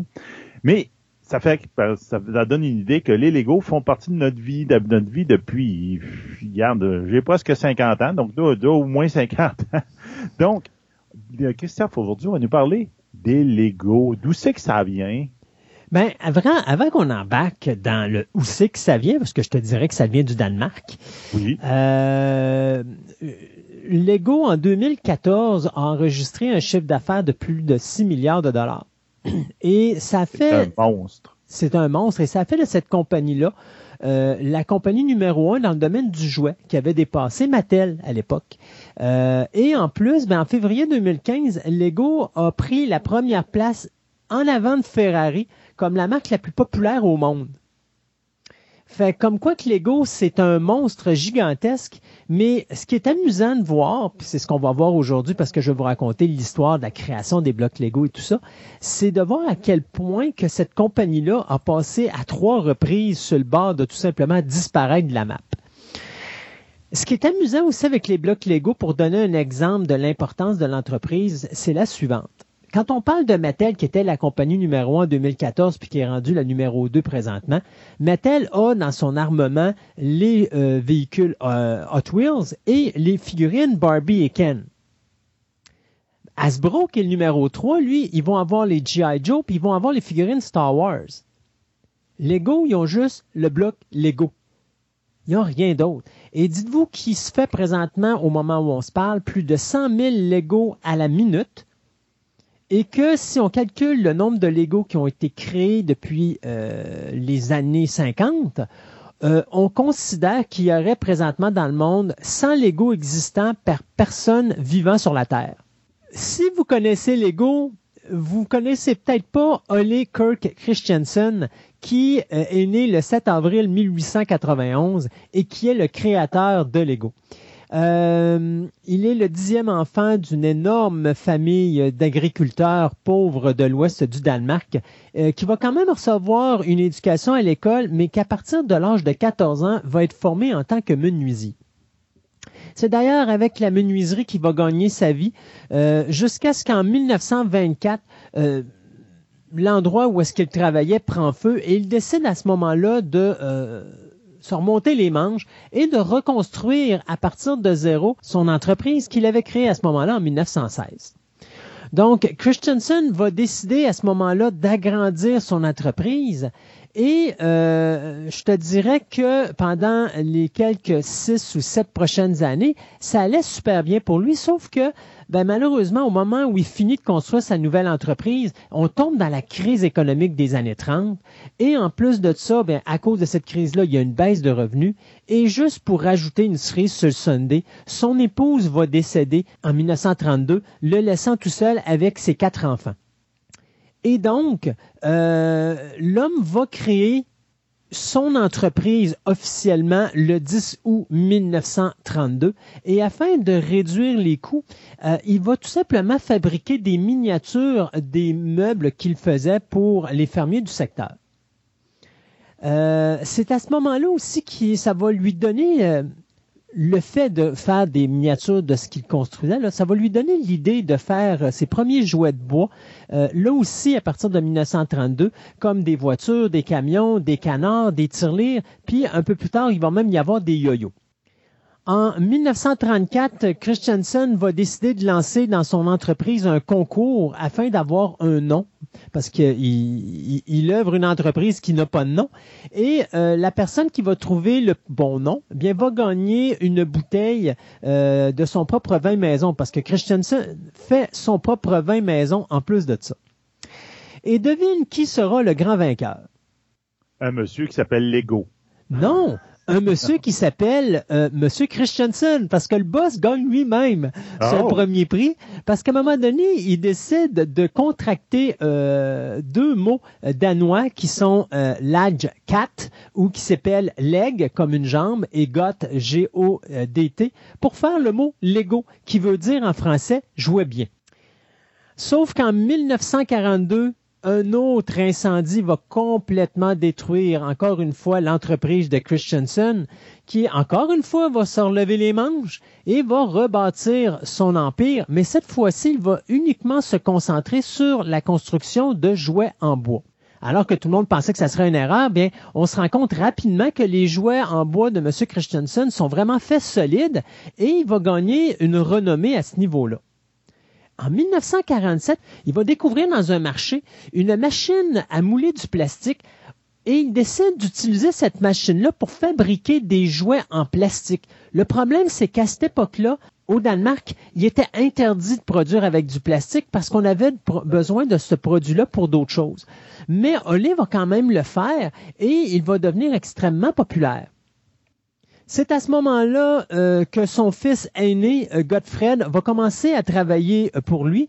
Et au moment où on commence à embarquer dans le domaine du plastique, eh bien, on calculait qu'il y avait au début à peu près sept employés. Et là, on va monter à plus d'une quarantaine. Donc, pour vous montrer à quel point que ça, marche bien. ça marche bien, puis sa popularité commence à bien aller. En 1947, Godfred et Olé euh, vont mettre la main sur des échantillons de blocs de construction autobloquants en plastique qui avaient été fabriqués par la compagnie britannique Kittycraft. D'ailleurs, c'est drôle parce que les Christensen vont racheter les droits euh, du pattern euh, de Kittycraft en 1981. Mais on va prendre quand même le produit que Kittycraft a créé, puis on va l'améliorer. Et euh, au moment où on fait ça, faut comprendre que Lego a plus de 200 modèles de jouets de plastique et de bois qu'il a produit depuis sa création. Donc, tu vois qu'on essaie de trouver quelque chose d'autre pour se former un nouveau type de marché. En 1949, la compagnie va produire ses premières briques qu'on va appeler les Automatic Binding Bricks, euh, qui vont devenir le genre de prototype au Lego, mais c'est pas solide encore et c'est pas très versatile comme produit. En 1954, Godfred s'en va, euh, s'en va ici en Amérique du Nord et va rencontrer un acheteur potentiel et euh, l'acheteur potentiel va lui parler du potentiel incroyable qu'ont ces briques et lorsque Godfred va revenir, ben, il va mettre l'accent là-dessus. On va régler un problème assez rapidement d'ailleurs parce que au moment où Godfred et Olé travaillent sur les briques, le problème qu'on a, c'est un problème qu'on appelle le clutch power. Le clutch power, c'est que les briques doivent rester euh, interbloquées ensemble. C'est pas le cas parce que la technologie est pas assez élevée, donc les briques sont pas assez puissantes pour se tenir ensemble, puis c'est très fragile. Donc un enfant qui joue avec ça, ça, passe son temps à, soit à se casser ou à se défaire. Mais à un moment donné, euh, on va réussir à trouver une nouvelle technologie qui est le plastique de type ABS, qui va permettre justement de solidifier non seulement la brique comme telle, mais également le support de la brique qui va faire qu'une fois qu'ils vont être montés, bien les briques se défont plus. Et c'est ce qui va permettre à Lego de euh, breveter la brique Lego, le modèle Lego, le 28 janvier 1958 à exactement 13h58 minutes. Cependant, bien, euh, euh, malheureusement, euh, va décéder quelque temps après et c'est euh, Godfred qui va hériter de la compagnie et même qu'il va mettre l'accent sur les briques Lego. Il va même se permettre de racheter les parts de ses trois frères en 1960 pour devenir le, le seul propriétaire de l'entreprise. Le 4 février 1960, euh, croyez-le ou croyez-le pas, un troisième incendie va frapper euh, les bâtiments de Lego puisque l'endroit où est fabriqué, euh, où sont fabriqués pardon les jouets en bois va être frappé par la foudre et va prendre feu. Très rapidement, Godfred va dire c'est terminé avec les jouets en bois. On se concentre uniquement sur les jouets en plastique. Et c'est tellement moins flammable. C'est tellement ben, en tout cas, c'est pas moins flammable. Disons que c'est plus toxique si ça brûle là. Mais disons simplement simplement que là, on voit qu'on vend plus de euh, blocs Lego qu'on vend de jouets en bois. Et d'ailleurs, à cette époque-là, Lego vendait déjà plus de 50 types d'ensembles de constructions différents à travers de différents endroits dans le monde. D'ailleurs, Godfred veut accentuer euh, le marché mondial et en 1962, il va créer sa propre compagnie aérienne euh, à Billund au Danemark et il va commencer à je dirais, exporter euh, dans le reste du monde les euh, ensembles de construction légaux. Donc, on parle des États-Unis, de la Suisse, de la Suède, de l'Allemagne, de la France, du de la Belgique, pardon, de la Grande-Bretagne et même du Liban. Et ça, ça va être un moment très important parce que c'est ce qui va permettre à Lego d'étendre plutôt son, son, empire et de ramasser beaucoup plus d'argent. Donc, à ce moment-là, de renforcer sa stabilité financière. En 1964 va apparaître les premiers livrets d'instructions dans les boîtes euh, d'ensemble de construction, euh, dans lequel vous aurez même un bref tutoriel étape par étape pour construire le modèle, ce qui fait que les euh, instructions seront nécessairement, tu n'auras pas besoin de les traduire, ils vont être mondiales. Donc quelqu'un va acheter un ensemble Lego, puis même s'il vit dans un pays où on parle pas, mettons le danois, il va être capable de comprendre comment monter son ensemble. En 1966, on va créer la ligne des trains légaux et c'est ce qui va vraiment faire connaître à travers la planète le système de Lego parce que ça va être un système qui va lancer sa popularité. En 1969, on va partir la ligne des duplos. Ça, cette ligne-là, c'est on multiplie par deux la grosseur, la largeur et l'épaisseur des briques, ce qui permet aux enfants de bas âge de, de d'avoir plus de facilité à manier la brique comme telle, et ça se rapproche beaucoup au type de brique qu'on connaît nous aujourd'hui. Mais Godfred n'est pas content, il veut encore plus de visibilité, il veut encore plus de revenus, et donc le 7 juin 1968, à côté de, euh, de son entreprise, il va construire le premier parc d'attractions Legoland Bill, euh, ou le Legoland Park qu'on appelle. Donc, c'est un parc d'attractions de 14 acres de grandeur qui, à ce moment-là, va attirer pendant, je vous dirais, euh, la fin des années 60, plus de 20 000 visiteurs. Aujourd'hui, on a reçu plus de 50 millions de visiteurs depuis la création du parc. Juste pour vous donner une idée, en 2011, on recevait 1,9 million de personnes. Euh, le parc d'attractions qui est rendu maintenant plus de 45 acres de grand. Il y a neuf euh, neuf parcs, euh, ben, neuf thématiques à l'intérieur du parc, soit le Duplo Land, l'Imagination Zone, euh, le Lego, Lego Redo Town, le Adventureland, Lego City, Night Kingdom, le Miniland, le Pirate Land et le Polar Land en 1996, on crée un autre parc, le deuxième, qui était à Windsor en Angleterre. Et depuis ce temps-là, bien, on a des parcs en Allemagne, au Japon, en Malaisie, à Dubaï, et il y en a deux aux États-Unis, donc un en Californie et un en Floride, qui doivent probablement faire de la bonne compétition au euh, Disney Park. Aujourd'hui, on est sur le point de construire des parcs à New York, en Corée du Sud, à Shanghai, à Sichuan et également à Gardaland. Donc, euh, on voit que vraiment, on continue à agrandir son marché du côté de Lego. À la fin des années 70, Lego va commencer à lancer plein de lignes différentes. Donc, on va avoir la ligne Castle en 78, la ligne euh, Town ou Ville en 1979, le Lego Technique va apparaître en 77. Les euh, Lego City vont apparaître en 73. Le Lego Space va apparaître en 79. On va avoir le Lego Pirate en 89. Euh, le Wild West ou le, Western va apparaître en 96. Et à travers ça, on va avoir des lignes comme les robots, les Vikings, les dinosaures et même l'exploration sous-marine. Ce qui fait que euh, on voit vraiment qu'on s'en va dans toutes les directions pour essayer d'aller chercher le plus de tout petit possible. En 1978, on va créer même la première figurine Lego qui euh, va avoir un sourire figé au visage euh, jusqu'en 1990 où là, à ce moment-là, on va commencer à créer les nouveaux types de visages avec différentes expressions ou les différents types de cheveux. Le fils de Gottfried euh, Kjeld, lui, va euh, commencer à embarquer dans la compagnie dans les années 70 et va prendre le contrôle de l'entreprise de 1979 jusqu'en jusqu'à environ les années début des années 2000. Mais s'il y en a qui pensent que Lego a toujours été au seuil euh, de la popularité, ben c'est pas vraiment le cas. Parce que déjà dans les années 90, les amateurs de Lego commençaient à prendre un certain âge et commençaient à dire à Lego que les produits qui étaient mis sur le marché étaient plus adéquats pour eux autres. Oui, on visait un auditoire qui était beaucoup plus jeune, mais le problème, c'est que l'auditoire qui avait parti Lego au moment des années 60 et 70, ben cet auditoire-là commençait à prendre de l'âge. Et donc, comme eux n'avaient pas d'intérêt avec les nouveaux produits légaux, ben, on n'encourageait pas les enfants à avoir un intérêt pour les produits légaux. Ce qui fait qu'en 2004, ben, Lego s'est vu perdre plus de 300 millions de dollars dans la même année. Et c'est à ce moment-là que euh, a été obligé de laisser sa place à M. Jordan Vig euh, euh on va dire, a laissé sa place à Jordan Vig euh, en tant que président général, directeur général, et c'est la première fois qu'il n'y aura pas un Christensen en tête de la compagnie.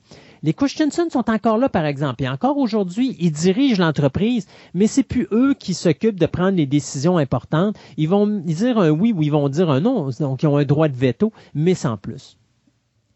Euh, l'arrivée de Jordan Vig, à ce moment-là, lorsqu'on voit que la compagnie s'en va dans une dérape euh, totale et qu'on s'en va sur la faillite, bien lui, il va tout simplement supprimer des emplois, il va relocaliser les endroits de production et il va recentrer sur les jeux de construction la direction de Lego. Donc, on va arrêter d'aller à gauche et à droite, puis on va commencer à se concentrer beaucoup plus sur ce qui faisait la popularité de Lego, c'est-à-dire euh, le l'ensemble de, de construction de base. Mais c'est également dans cette période-là que va arriver la ligne Mindstorm qui va amener la robotique à l'intérieur des blocs Lego et qui va relancer euh, une nouvelle popularité parce que là, ça va toucher un âge beaucoup plus haut et donc les parents vont se retrouver intéressés par ce nouveau produit-là et donc par le fait même qu'on va commencer à refaire des blocs Lego avec leurs enfants. C'est également à cette, à cette période-là que euh, Jordan Vig s'en va dans une autre euh, direction avec Lego. À l'époque, Lego était très... Euh, toutes les, les, créations Lego étaient très cachées. On parlait pas au public. D'ailleurs, on disait même que à un moment donné, dans les années 90, la compagnie était devenue très arrogante et se foutait un petit peu de ce que le consommateur voulait. Elle donnait sur le marché ce qu'elle voulait, puis le consommateur devait prendre ce qu'elle décidait comme compagnie. là, c'est une direction qu'on va changer, puis on va créer des événements où on va rencontrer les fans, les amateurs, et on va même approcher des amateurs ou les amateurs vont approcher Lego avec des nouveaux concepts et des nouvelles lignes, ce qui va faire que Lego va dire, écoutez, on va faire quelque chose, on va essayer. Et de là est venue la création de la ligne architecture et même de la ligne des oiseaux, où est-ce que là, c'est monsieur et madame tout le monde qui va créer ces lignes-là, va les présenter à Lego, Lego va donner son accord, on va construire une première, un premier ensemble de construction qu'on va mettre sur le marché pour tester la ligne, et à ce moment-là, le concepteur, donc monsieur et madame tout le monde, touche 1% des ventes de produits qu'il va créer. Beaucoup de monde qui pourrait dire qu'un cent, c'est pas beaucoup, sauf que pour vous donner une idée, la personne qui a créé la ligne des oiseaux, lorsqu'elle a eu son chèque après euh, un an de, vente, eh bien, elle disait qu'avec le 1% qu'elle avait là, elle pouvait facilement s'acheter un auto. Pas une Mercedes, mais une voiture de quand même très bonne qualité. Entre 2005 et 2010, le chiffre d'affaires de la compagnie va passer de 7 à 16 milliards de dollars et euh, faisant de cette compagnie-là aujourd'hui une des entreprises les plus importantes et les plus massives du marché. Mais euh, encore là, vers le début des années 2000, on va commencer à trouver une nouvelle branche, c'est-à-dire qu'on va commencer à utiliser ce qui est euh, au niveau promotionnel, les jeux vidéo, les board games, les films. Et d'ailleurs, tu nous en parles souvent, Sébastien, des, euh, des fan-films. Euh, les fan-films de Lego ont commencé au début des années 70, en 1973 pour être plus exact, qui était un film danois qui s'intitulait en anglais Journey to the Moon. et ça l'a donné, la, ça l'a forcé avec le temps à la création de deux sites web, soit brickfilm.com et le brickandmotion.com, qui sont maintenant les deux endroits, si vous voulez voir des films de blocs Lego euh, faits par des fans, où vous devez vous rendre. Euh, au niveau des euh, jeux vidéo, eh bien, on a commencé en 97 avec Mindscape. Euh, il y avait également Lego Island, Lego Creator, Lego Racers. Et là, par la suite, on va faire ce que beaucoup de compagnies font pour subsister. Pensez aux jeux Hasbro comme le Monopoly, comme le Clou, comme Risk. Comment ces compagnies ont réussi à survivre? Bien, on achète des noms de franchises et on fait un Clou Harry Potter, un, un Monopoly Simpson ou encore un, risque Warhammer, eh bien, on fait la même chose au niveau des jeux Lego. Et là, on va avoir bien sûr le Lego Star Wars Video Game, le Lego Indiana Jones Video Game, le Lego Batman Video Games, même les Lego Marvel Super-Héros et plein d'autres choses. Même dans les jeux de société, on va créer des lignes Lego où est-ce que tu dois construire ton jeu de base, ton plateau de jeu, avec des blocs Lego. Et là-dedans, on avait fait euh, Minotaurus, on a fait euh, Creationary, Ramses Pyramid, Harry Potter Hogwarts et Ninjago The Board Game. Mais on a également le film et la télévision et le DVD et euh, le Blu-ray disc qui sont très importants parce que d'ailleurs, le premier film qui va être fait des blocs Lego sera Bionicle, Mask in of Light, qui va être sorti en 2003 et qui a été distribué par Miramax euh, Home Entertainment directement en DVD. Et par la suite, encore là, on va racheter des franchises. Et Warner Brothers va s'approprier le nom Lego pour sortir euh, les deux films de Lego Movie. Il va sortir de Lego Ninjago Movie. On va également faire le Batman Et même direct DVD, on va avoir des films avec la Justice League, avec Shazam et plein d'autres personnages. Donc, on voit vraiment ici que Lego a tout simplement euh, extensionné son univers à plein d'autres choses. Et justement, on vous disait ici à l'émission en avril dernier que Universal venait de signer une entente de cinq ans avec Lego pour ramasser les droits de faire des films Lego avec ses franchises à eux autres, c'est-à-dire Jurassic Park euh, et euh, Fast and Furious et bien d'autres choses. Donc, on voit ici qu'au niveau cinématographique, la visibilité de Lego est loin d'être terminée.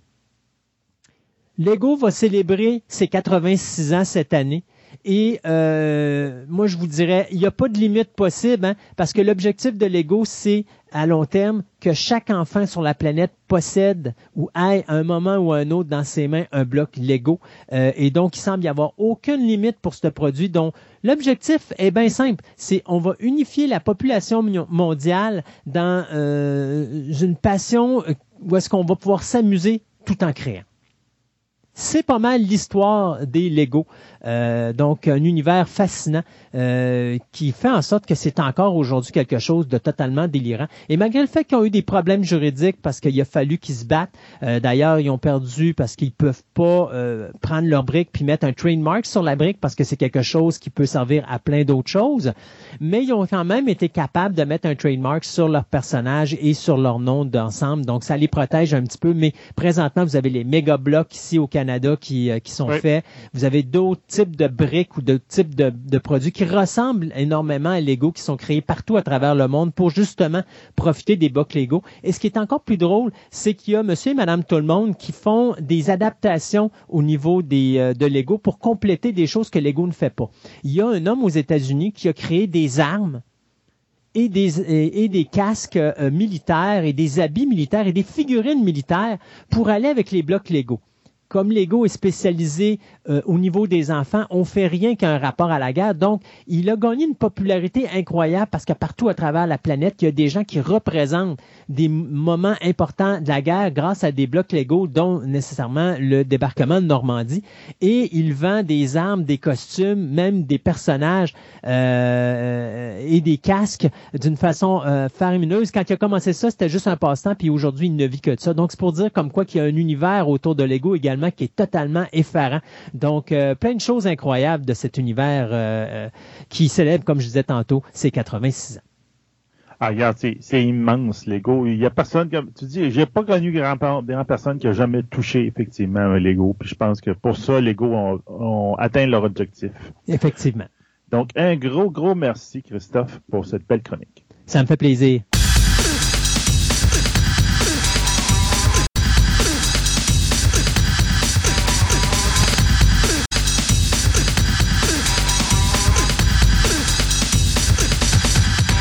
Ce segment de nouvelles vous est présenté par Vidéo Centre-Ville, le plus grand club vidéo répertoire de la ville de Québec. Vous aimez les monstres en caoutchouc, les fourmis géantes, les films espagnols, les sous-titres, les grands classiques, une vaste sélection de DVD de tout genre disponibles sous un même toit, soit au 230 Marie de l'Incarnation, Québec, ou encore vous visitez leur site web à vidéocentreville.com.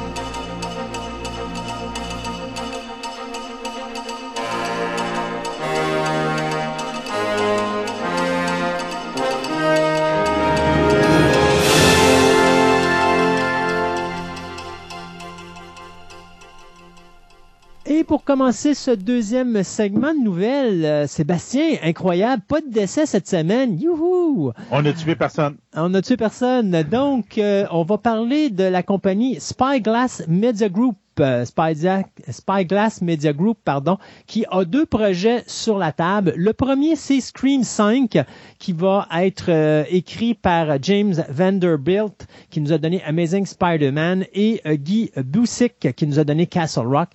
Kevin Williamson, qui a écrit le premier, le deuxième et le quatrième film de la série, ainsi que Chad Villena, eux vont s'occuper de la production. Et donc, on nous annonce qu'après l'arrivée de David Arquette, qui interprète le personnage de Dewey dans les quatre premiers films, eh bien, on nous annonce que là, c'est Courtney Cox qui vient d'arriver sur le plateau de tournage. Elle va reprendre son personnage de la journaliste Gail Weathers. Donc, euh, les deux euh, acteurs principaux euh, qui étaient là sur les quatre premiers films seront de retour pour ce cinquième volet. Il nous reste juste à savoir si on va être capable d'aller chercher Neve Campbell pour interpréter le personnage de Sidney Prescott. Ça serait drôle de la revoir. Mais une chose est sûre, j'ai hâte de voir comment le tandem de David Arquette et Courtney Cox, qui était un couple à ce moment-là, mais qui se sont séparés depuis, mais comment ça va revenir ensemble, ça, sur Scream 5? J'espère qu'on va faire ensemble, euh, on va faire en sorte, pardon, qu'ils vont se rentrer dans le dash, pas à peu près. Euh, juste vous rappeler, pour ceux qui s'en qu'il ne savait pas, il y avait une série télé de Scream qui a eu trois saisons, euh, qui malheureusement a été cancellée après la troisième saison parce que justement euh, la, réception de la série a été assez mitigée. Euh, donc, si des fois ça vous tente d'aller voir du Scream, avant de vous taper le Scream, le Scream numéro 5 qui n'a pas de date de sortie encore de prévu, eh bien, ça vous auriez au moins ça à vous mettre sous les yeux.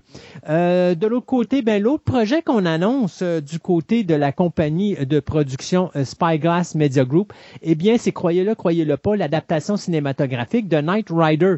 Euh, Knight ben Rider, la série qui euh, a été faite de 1982 à 1986, pardon, sur les ondes de NBC et qui mettait en vedette, bien sûr, l'acteur David Azeloff. Eh bien, euh, elle s'en va au cinéma. Question d'améliorer le produit, de le mettre au goût du jour. C'est James Wan, l'homme qui nous a donné Aquaman, ça et The Conjuring, ainsi que Michael Clear, qui vont s'occuper de produire le remake le premier sur le grand écran. faut se dire que euh, Knight Rider, il y a eu la série, comme je disais tantôt, de 82-86. Il y a eu un téléfilm qui a été fait avec euh, euh ben, Ben, moi, j'en connais un, en tout cas, avec Azaloff, là, qui, euh, qui avait été fait, je pense, c'était euh, dans les années 90, je pense que c'est 91. 2000, je pense. Ouais, c'était 91. Non, avais un remake, ça c'était la série télé euh, aussi qui avait été faite. Oui, euh, Qui avait été faite, euh, je me rappelle pas l'année, mais qui mettait en vedette Justin Brunine, celui qui avait joué dans Grey's Anatomy puis Sweet Magnolias. Donc, c'était juste over the top là. Ouais, c'est ça. Puis ça avait été fait à la fin des années 2000. Si je me trompe pas, 2008 ou 2009, puis ça avait été cancellé après une saison. Donc, on va avoir Night Rider au cinéma. Reste là intéressant, surtout avec un gars comme James Wan qui fait quand même du cinéma de qualité. Euh, puis il y avait aussi, je pense, euh, Team Night Rider, qui était carrément une suite du, de la première série. Qui était, euh, t'avais deux, deux motos qui parlaient, puis trois autos, en tout cas, puis un pick-up, en tout cas, il y en avait un de main. Une auto, deux pick-up, et une souris verte. Euh, ou David Hasselhoff, à toute fin, tu le voyais, qui était là dans l'histoire.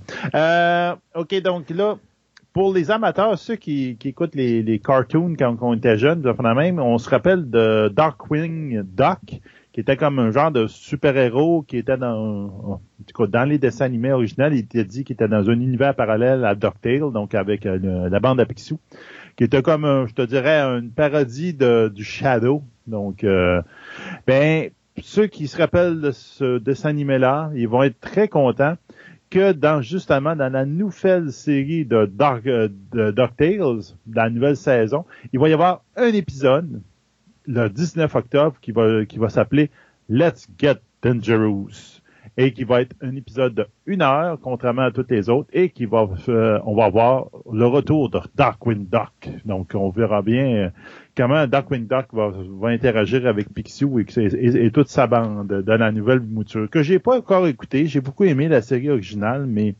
la nouvelle mouture, je n'y ai pas touché. Hmm.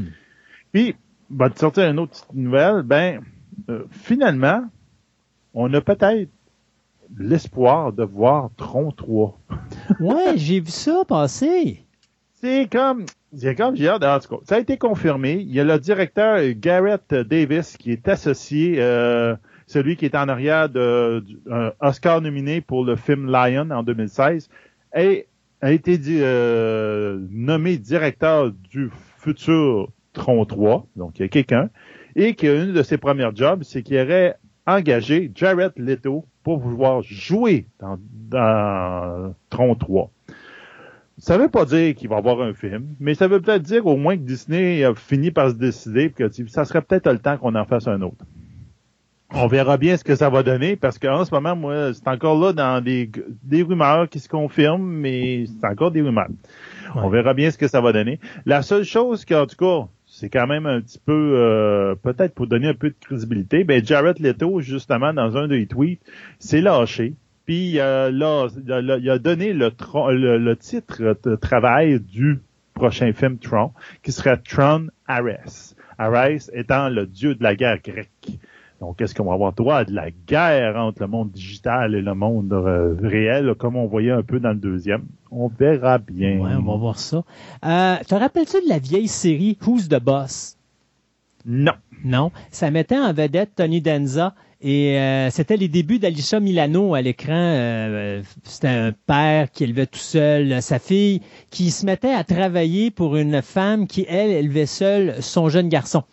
Euh, donc, ça avait gagné à l'époque, je pense, c'est plus de 10 Emmy Awards. Il y avait 5 Golden Globes. Ça a été une série extrêmement populaire qui avait quand même été diffusée sur ABC de 1984 jusqu'à 1992. Ben, 30 ans après, eh bien, Madame est servie de nouveau, puisque euh, on va avoir une, comme une continuité de Who's the Boss, mais cette fois-ci, eh bien, la mère euh, de famille euh, qui est toute seule sera interprétée, bien sûr, par le personnage d'Alicia Milano, qui était la toute petite fille à l'époque, et elle a des troubles avec son père qui s'occupe de la maison, lui, en temps libre, parce qu'il n'y a plus rien à faire, et il y aura des conflits entre les deux pour savoir ben, comment qu'on élève un enfant. Alors, euh, Who's the Boss, la nouvelle série ou la nouvelle mouture, euh, il n'y a pas vraiment de date de cédulé. C'est un projet qu'on est en train euh, d'entamer présentement, mais ça risque de fort être intéressant, surtout de revoir Tony Danza et Alicia Minalo sur le petit écran. Sais, quand on parle souvent, je parle de, fan-film puis tout, puis je leur dis, ah, ça, c'est, quelqu'un qui, c'est un pitch de vente. En fin de compte, c'est, gars, voici mon idée, prenez-la si vous voulez, puis euh, moi, je serais intéressé à la produire. Trouvez-moi de l'argent. Ben, il y en a un qui ça a marché plus qu'il pensait. Donc, il y a quelqu'un qui, s'appelle Morgan Cooper, qui a fait un court-métrage, comme une bande-annonce, d'un, d'une réimagination du Fresh Prince of Mm-hmm. Donc, euh, il y a carrément qu'il appelait Bel Air. Puis là, c'est comme il met plus d'actualité, plus dramatique. Ça veut dire un peu avec les événements qu'on a vus dernièrement, des émeutes pour le racisme aux États-Unis, etc. Donc, on voit un personnage de, de Will, qui était joué dans Will Smith dans la série originale, qui se fait prendre parce qu'il y a un fusil dans, ses, dans, ses, dans son sac. Puis là, il, aurait été en prison, mais son oncle Phil intervient, puis il arrive à la à, qu'il soit pas enfermé, mais en, échange, il doit venir à Bel Air pour qu'il puisse s'éloigner du milieu où il est en présentement. Et donc, ça a attiré quand même 7 millions de vues sur YouTube. Je l'ai mis sur notre Twitter pour ceux qui veulent le voir.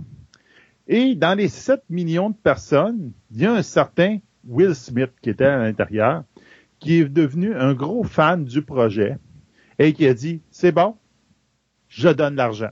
Donc, en ce moment, c'est carrément, ça serait euh, Will Smith et sa maison d'édition euh, Westbrook Studio, c'est la maison d'édition de lui et de sa femme, qui euh, ont décidé de produire la série.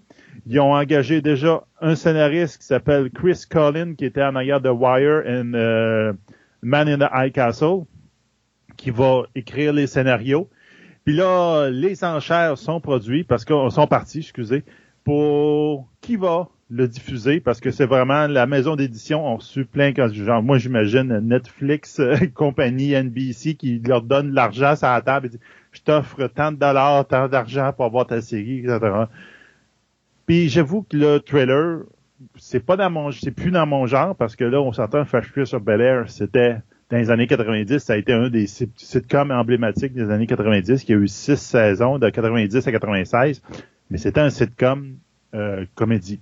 Là, on tombe plus drame, enfin la même, mais avec le même background exactement. Donc, c'est pas vraiment dans ma tasse de thé, mais j'avoue que le, le espèce de trailer qui ont été fait, c'est wow, c'est superbe. Donc, je vous dire que j'ai l'impression que ça va être un projet qu'on va voir très, très bientôt à quelque part. On ne hmm. sait pas où. Moi, je vais vous parler de euh, deux remakes. D'abord, on va parler de AMC Studio et Modern Creek Entertainment qui, qui vont ou qui travaillent présentement sur une adaptation télévisuelle, une série télé d'un vieux film de 1992 qui mettait en vedette John Ritter, Jeffrey Jones et euh, Pam Dauber, euh, ou Dauber, pardon. Euh, le film s'appelait Stay Tuned. Donc, c'est un homme qui est interprété par John Ritter qui se retrouve transporté à travers son téléviseur dans différents programmes télé d'époque par le diable qui lui est interprété par Jeffrey Jones. Alors, c'est le co-showrunner actuel de Fear the Walking Dead, Ian Goldberg et euh, Richard Nain qui vont, qui vont écrire la télésérie. Euh, donc, restera à voir ce que ça va donner comme résultat final. Le film est amusant à l'origine, mais c'était pas un chef-d'œuvre, donc je m'attends pas à quelque chose d'extraordinaire. Ben, ben.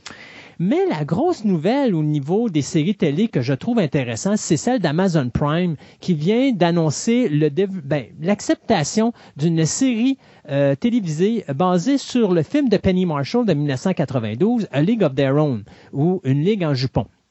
Si vous vous rappelez un peu le film, c'était, on montrait, euh, lorsque les hommes sont partis à la Deuxième Guerre mondiale, on montrait que pour continuer le baseball majeur aux États-Unis, on s'était servi des femmes et on avait créé des lignes de, une ligue de baseball euh, majeure, mais féminine.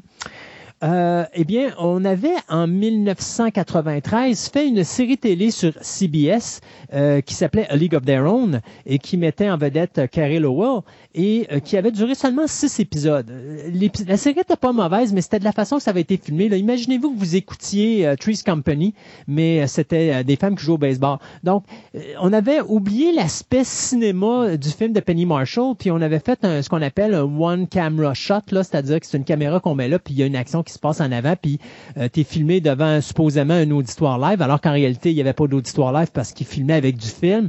Et donc, à ce moment-là, euh, c'était juste des faux rires qu'on avait mis. En fait, ça faisait fausser, ça marchait pas. Et je trouvais pas que ça donnait un bon respect à l'œuvre qui mettait en vedette Tom Hanks, Gina Davis, Madonna, Rosie O'Donnell et même Laurie Petty. Mais là, euh, c'est l'actrice Abby Jacobson, qu'on a vu dans Broad City, qui s'occupe de euh, non seulement la production, mais est également l'actrice principale. Elle qui va être aux côtés de Kelly McCormack, Roberta Colindrez, Priscilla Delgrado, Molly Ephraim, Kate Belram et Melanie Field. Donc, euh, le pilote va être réalisé par Jamie Babbitt qui nous a donné euh, Russian Doll et Silicon Valley. Et euh, va, cette personne-là va également servir de producteur exécutif pour Sony Picture Television. Il n'y a pas de date encore pour quand débutera cette série-là, mais il est à parier que ça sera probablement, je vous dirais, au printemps de 2021 ou à l'automne 2021. Mais une chose est sûre, A League of Their Own, ça s'en vient sur Amazon Prime. On est dans l'époque des super-héros, donc on continue à avoir des films de super-héros. Peut-être trop à mon idée, mais bon, il y en a certains qui peut-être qui se démarquent. Donc celui-là avec. Ouais, c'est c'est comme à un moment donné, il y a un thème là, puis c'est comme super-héros. Euh, là, à un moment donné, changer d'idée, là, mettez d'autres choses. Ça mais c'est populaire, ça ramène des sous. Ouais, c'est ça. Donc, Netflix euh, va sortir euh, le 2 septembre une série qui s'appelle une série allemande qui s'appelle Freak, euh, You Are One of Us. Donc, euh, dans ce, cet univers-là, mais en fin de compte, il y a des personnes qui vont découvrir des pouvoirs, puis ils vont regarder qu'est-ce qu'on va faire avec. Entre autres, un des personnages principaux qu'on voit, c'est une femme qui, euh, pendant des années, une, mère de famille qui a supprimé, pendant des années sa très grande force avec des médications. Puis à un moment donné, elle est tannée de flipper des hamburgers ou de faire cuire des patates frites au, au casse-croûte du coin, puis il arrive quelque chose, puis il dit hm, peut-être que je peux faire plus que ça dans ma vie, comme je peux la friteuse, je peux la soulever d'une main.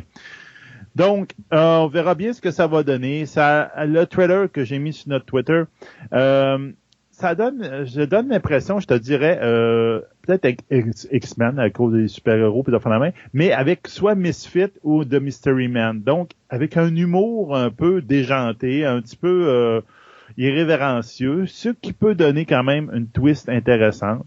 Donc, euh, l'histoire va tourner autour de certains personnages qui vont se découvrir une affinité entre eux autres et que, ben, probablement qu'il y a une grosse conspiration en arrière de ça qui peut-être expliquer pourquoi ils ont des super pouvoirs et à casser quand ça va servir.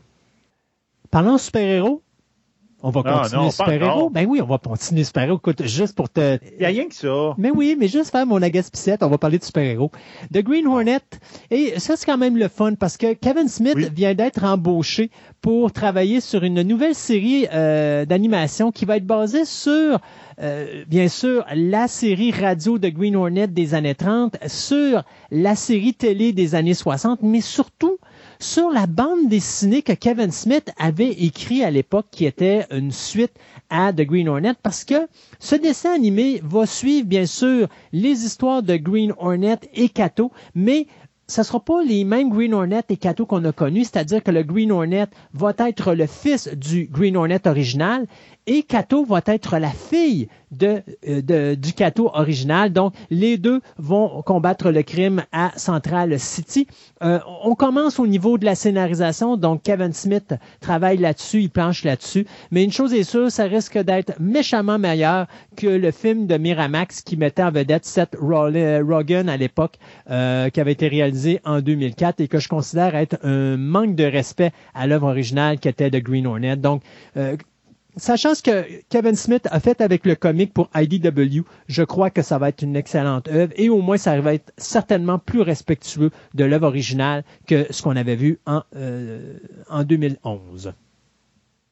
Euh, les les créateurs en arrière de Insecure, M. Isa Ray, et ah, euh, le directeur en arrière de Us, Jordan Peele, viennent de se mettre ensemble avec Universal Pictures pour faire un trailer qui va s'appeler Sinkhole. Donc, c'est à propos d'une famille qui emménage dans une maison, euh, qui a dans le, en arrière de la maison, il y a un gros trou. Mais genre de, tu sais, on pourrait dire un trou pas de fond, là, dans le fond de ta cour, là et qui finissent par découvrir que tout ce qui est tiré dedans est, réparé, incluant peut-être euh, n'importe qui qui est tiré dedans est réparé. Donc, on peut voir tout de suite où ça peut déraper, où ils peuvent aller un peu n'importe où. Donc, c'est basé sur une, courte histoire euh, que, qui est exactement la même prémisse. On verra bien ce que ça va donner. En ce moment, euh, selon Deadline, il y a en plus de Peel, il va y avoir Win Roosevelt, euh, Montreal McKay, Sarah Rastgodi, puis il va y avoir l'auteur aussi de, de Crow qui va être là-dedans. Donc, je sais pas, là, il y a l'air d'avoir beaucoup de monde qui sont autour de Us et Secure qui ont, qui étaient, euh, qui sont impliqués là-dedans. Ça peut être intéressant, mais j'ai pas trop d'idées où est-ce qu'il y a. En tout cas, il y a bien des places qui peuvent aller, mais j'ai pas vraiment d'idées précises. Euh, je vais finir le segment de nouvelles avec celle-ci. Euh, on avait déjà parlé qu'il y avait ce projet-là qui se glissait à l'horizon au mois d'octobre dernier. Eh bien, c'est confirmé maintenant. C'est CBS Television Studios euh, et Peacock qui vont financer et distribuer une nouvelle série télé qui sera un remake ou un reboot du film de Amy Eckerling qui avait été réalisé en 1995, Clueless. Donc, on va suivre le personnage de Stacy Dash à travers multiples mésaventures. Et c'est Jordan Ridout et Gus Hickey qui vont s'occuper d'écrire et de coproduire ou de co d'être co-executive producer sur le projet. Donc, euh, ben, de voir Clueless que ça va donner. Euh, parce que disons que le film original était excellent avec euh, Alicia Silverstone. Euh, écoute, ça fait tellement longtemps qu'on ne l'a pas vu que je me rappelais même plus de son nom. Alors, euh, Clueless, ça s'en viendrait probablement euh, l'année prochaine sur Peacock et sur CBS Television Studios. On s'arrête le temps de quelques chroniques et on vous revient en fin d'émission avec une explication sur ce qui se passe avec AT&T et euh, Warner Media Incorporated. Je vais faire le petit mot de la fin. Ah J'ai écouté Star Trek Lower Deck, insipide. Et? On passe à d'autres choses. Insipide.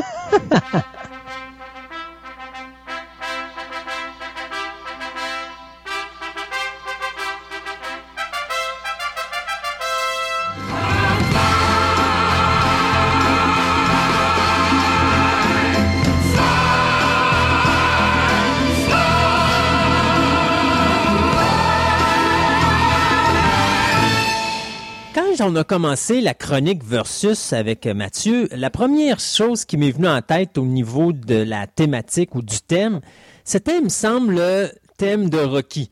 Et euh, c'était sûr et certain qu'on allait parler de Rocky dans nos chroniques. Mais vous savez, depuis le début, on dit on va faire des versus versus l'original et le remake, ce qu'on a fait depuis le début.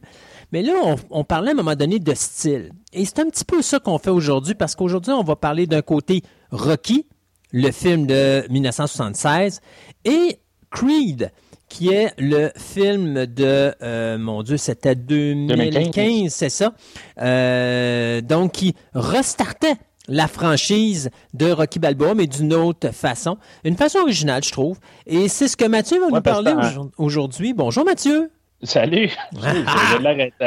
J'ai comme dans mon coin, là, sur un ring, là, puis comme je suis prêt à aller boxer. Euh, j'ai pris mon bord. Mais euh, c'est ça, Dans le fond, aujourd'hui, on a, on a un sequel, on a un, on a un remake, euh, puis on a un spin-off. Dans le fond, c'est, je pense que moi, personnellement, je pense que c'est. T'as, t'as, rien compris. On a un sequel et on a un reboot. On a un reboot, mais on est dans le même univers. On est dans le même univers. Euh, exact. c'est, fait que, mais toi, tu penses pas que c'est un remake? C'est pas un remake. C'est un, c'est pas. Ben, en réalité, c'est un spin-off. C'est un, oui, c'est un En réalité, c'est un spin-off. c'est un sequel. C'est un sequel et un spin-off, mais ça sert également de reboot. Regarde l'histoire. C'est le même film. C'est un, un, un, gars ordinaire. Euh, OK, il y en a un qui est pauvre, l'autre est riche, selon la version. Mais il cherche juste à, se prouver à lui-même qu'il est plus que qu'il est capable de faire quelque chose avec euh, de, sa peau. Puis même à la fin du film, euh, les deux ne gagnent pas le combat à la fin. Mhm. Ils ont gagné le, le, respect d'eux-mêmes. Le respect et la réputation. Puis, tu as, les personnages. Tu as, euh, Mickey puis Polly, ben, mettons Mickey dans l'original, qui est remplacé par Rocky. ça, ça va être dur un peu dans, dans le podcast, puis pour pas mêler les, le monde? Les, auditeurs, là, parce qu'on va parler de, de, deux fois le même personnage, mais à deux époques différentes. Mm-hmm. Euh, mais euh, c'est ça, on a, on a Rocky là, euh, qui remplace Mickey. le, le, Apollo, pas Apollo, Adonis, qui, est, qui est le Rocky là, dans, dans la, version 2015, que lui, il va rencontrer là, il, va rencontrer sa blonde pendant le film. le film va pas mal se baser là-dessus aussi pour, euh, pour faire le film. Puis il faut pas oublier, il faut pas oublier, faut pas oublier que Bianca qui va remplacer Adrienne. Oui, oui, oui, c'est ça, c'est ça, c'est ça que je, je voulais en venir. J'avais pas les noms là, euh, vite de même, mais, oui, c'est ça. C'est, euh, je veux dire, on a tout tellement de parallèles. On a refait les montages, les, training montages là. Mm-hmm. on refait le, la même affaire, si on veut, là, sans nécessairement copier, mais on, a les mêmes films. Là. On moi, a les, moi, je te dirais la chose suivante. Rocky 76 est un film de ruelle. Ce que j'appelle un film de ruelle, c'est genre, t'es dans les rues de Philadelphie, euh, tu peux sentir l'odeur en regardant le film tellement c'est réaliste puis tellement c'est terre à terre. C'est pas vraiment un film sur la boxe qu'un film sur l'être humain. Quand on ah arrivait, ben, Ouais, et quand on arrivait avec Creed, ma peur, c'était que euh, vu que c'était pas Stallone qui était impliqué au niveau de la réalisation, je me suis dit bon, j'ai peut-être un petit peu peur qu'on divague et qu'on vire un petit peu trop à droite ou un petit peu trop à gauche. Et Creed a seulement modernisé le combat final pour le mettre au goût du jour.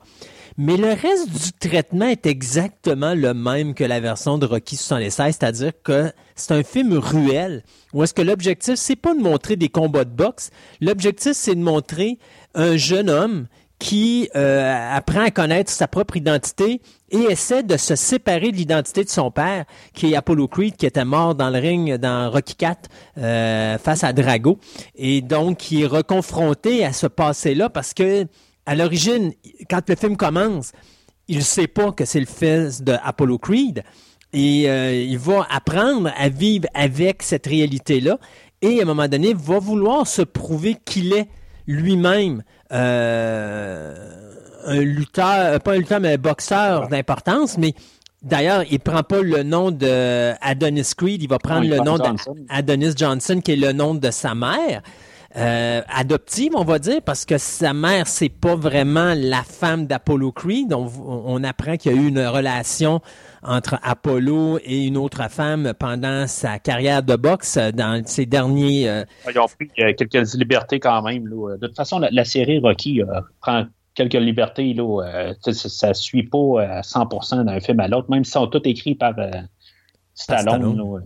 à, part, à part lui, à part Creed. dans toutes les des huit films de la, série Rocky, dans le fond, incluant euh, Creed 2, je pense que c'est le seul qui n'est pas écrit par, euh, par, Sylvester Stallone. Mm-hmm. C'est ça. Le Creed 2 est écrit par Stallone. Euh, en tout cas, de toute façon, on ne parle pas des suites. Ouais, c'est ça. Tu dis, dans le fond, c'est un, un, film. Là, où, le, premier film, on le voit qu'on part vraiment là, de, des bas-fonds de, de, de, Rocky. Là, je veux dire, c'est tout même le film, là, il, est, il, est fait pour je pense que c'est moins d'un million de dollars. Dans le fond, là, je veux dire, il n'y a pas de budget en arrière. Tout ce qu'ils ont fait, dans le fond, avec euh, le film, euh, je veux dire, ils ont fait beaucoup avec le peu d'argent qu'il y avait. Mm-hmm. Euh, tandis que le 2015, c'est sûr qu'il a essayé de, il a essayé de starter une franchise quand même. Là. de il prend lui-même, là, je veux dire, il part déjà sur, un, bon succès, comme la franchise Rocky, mm-hmm. puis il va essayer de se démarquer de la franchise Rocky. Tu sais, je sais pas si ce que Oui, en réalité, Creed va faire exactement, le film va faire exactement ce que son personnage de base essaie de faire. C'est-à-dire, mon, mon, père, c'est Rocky, Maintenant, je veux pas prendre le nom de Rocky Balboa, je veux prendre le nom de Creed parce que quand je vais aller dans le ring, je veux que les gens me reconnaissent pour Creed et non pas pour Rocky Balboa. Et je pense que c'est l'erreur que Creed fait à quelque part dans son film, c'est de ramener Rocky puis qu'il prenne tant de place que ça.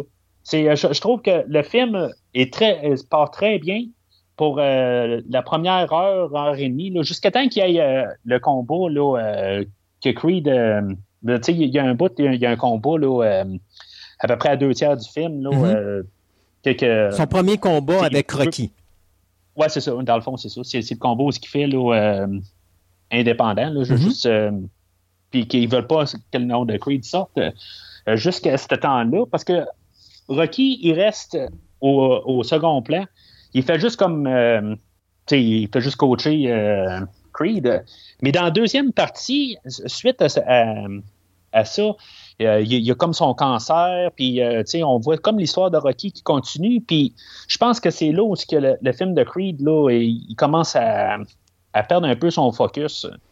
Euh, contrairement au, film de, Rocky, qu'on faisait un parallèle avec, mettons, Mickey qui, a décidé d'entraîner Rocky pour mm-hmm. le combat final, ça, ça rajoutait dans le fond, à sa construction de personnage. Mais tandis que dans Creed, je trouve que là, tout d'un coup, le, personnage d'Adonis, euh, était capable de supporter le film.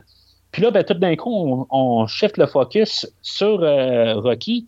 Puis là, on, dirait que ça devient euh, Rocky et Creed ou Creed et Rocky comme film. Puis je trouve que là, le, film, là, il, perd son ballon un peu. Moi, tu vois, je suis pas d'accord. Pas, que. T'es pas d'accord? non, je suis pas d'accord. Euh, toute la scène de cancer, puis. Euh, Elle était nécessaire. Elle était nécessaire pour deux raisons. Mais il faut comprendre une chose. Euh, quand on vient à Rocky, tu remarqueras qu'au début, le personnage de Mickey, on le voit pratiquement pas. Quand on tombe dans le film de Creed, le personnage de Rocky, on le voit au début pratiquement pas. D'ailleurs, Creed va chercher Rocky pour qu'il devienne son coach, parce qu'il n'y a personne d'autre qui veut le coacher. Euh, parce que euh, on a décidé qu'on voulait l'éliminer du système.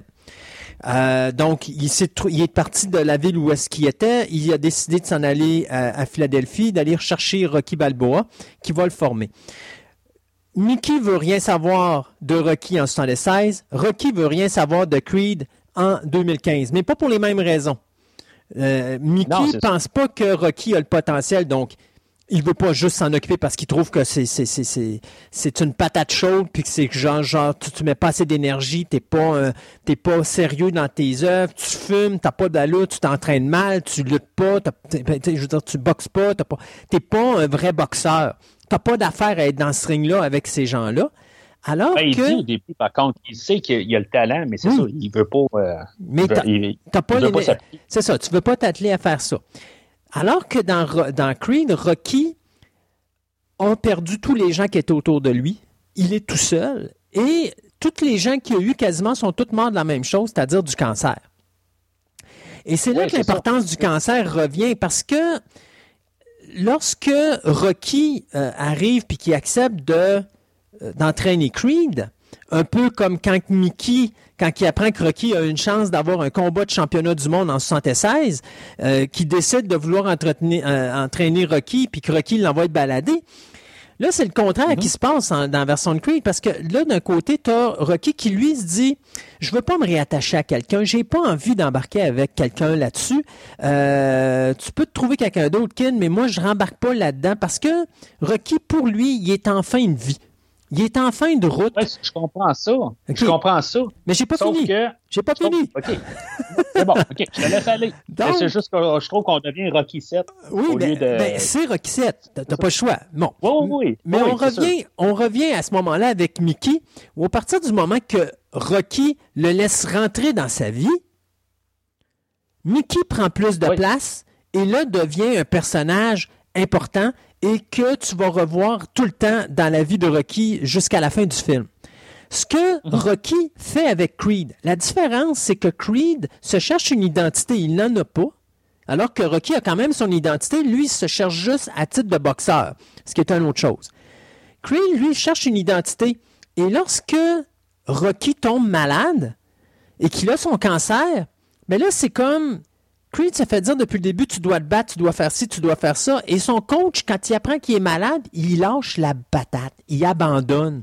Et donc, Creed, là-dedans, se dit, ben, si tu abandonnes, moi, j'abandonne. Et c'est là l'importance de Rocky, parce que si Rocky se bat contre le cancer et qu'il gagne, Creed devient le gars dans le match de boxe à la fin qui veut pas se coucher à terre devant le champion du monde. Si Rocky se bat pas contre son cancer, Creed, dans le premier round, c'est terminé. Et c'est là l'importance du personnage de Rocky. C'est la raison pourquoi je ne suis pas d'accord avec toi de dire que Rocky prend trop de place. Parce que si Rocky n'est pas là avec cette influence-là, Creed, le, boxeur, s'écrase totalement parce que sa force, c'est Rocky. Oui, ça, je, le, comprends, mais le, je sais pas, c'est peut-être juste dans la réalisation. Je trouve que peut-être qu'on prend trop d'emphase. Ça, ça, devient comme tout d'un coup, ça devient Rocky 7. C'est plus Creed, ça devient Rocky 7. C'est ça un peu que j'ai un peu de misère là, dans la, vers la fin. Moi, tu vois, je suis pas, je suis pas, j'accroche pas. Euh, peut-être 10 minutes, 10-15 minutes là, que je trouve que ça, ça devrait juste être plus euh, en arrière-plan. Euh, je, je, comprends pourquoi ils l'ont fait, mais en tout cas, je, je, comprends ce que tu me dis.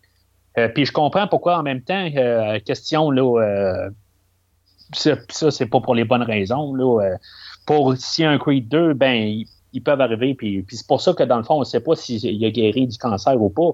Si, mettons, ils veulent faire un Creed 2 sans Sylvester Stallone, ils, ont la porte ouverte pour dire que finalement, il est mort du cancer. Voilà. Ça, ça, ils pouvaient se garder la porte, mais ça, c'est pas la, une bonne raison. Ça, je ben, trouve que c'est pas. Pour faire un film, moi, je trouve, je trouve que c'est une bonne façon de ne pas se retrouver dans le trouble, parce que si tu fais un Creed 2, puis que euh, Sylvester Stallone dit je veux pas embarquer, ben là, tu es dans le trouble.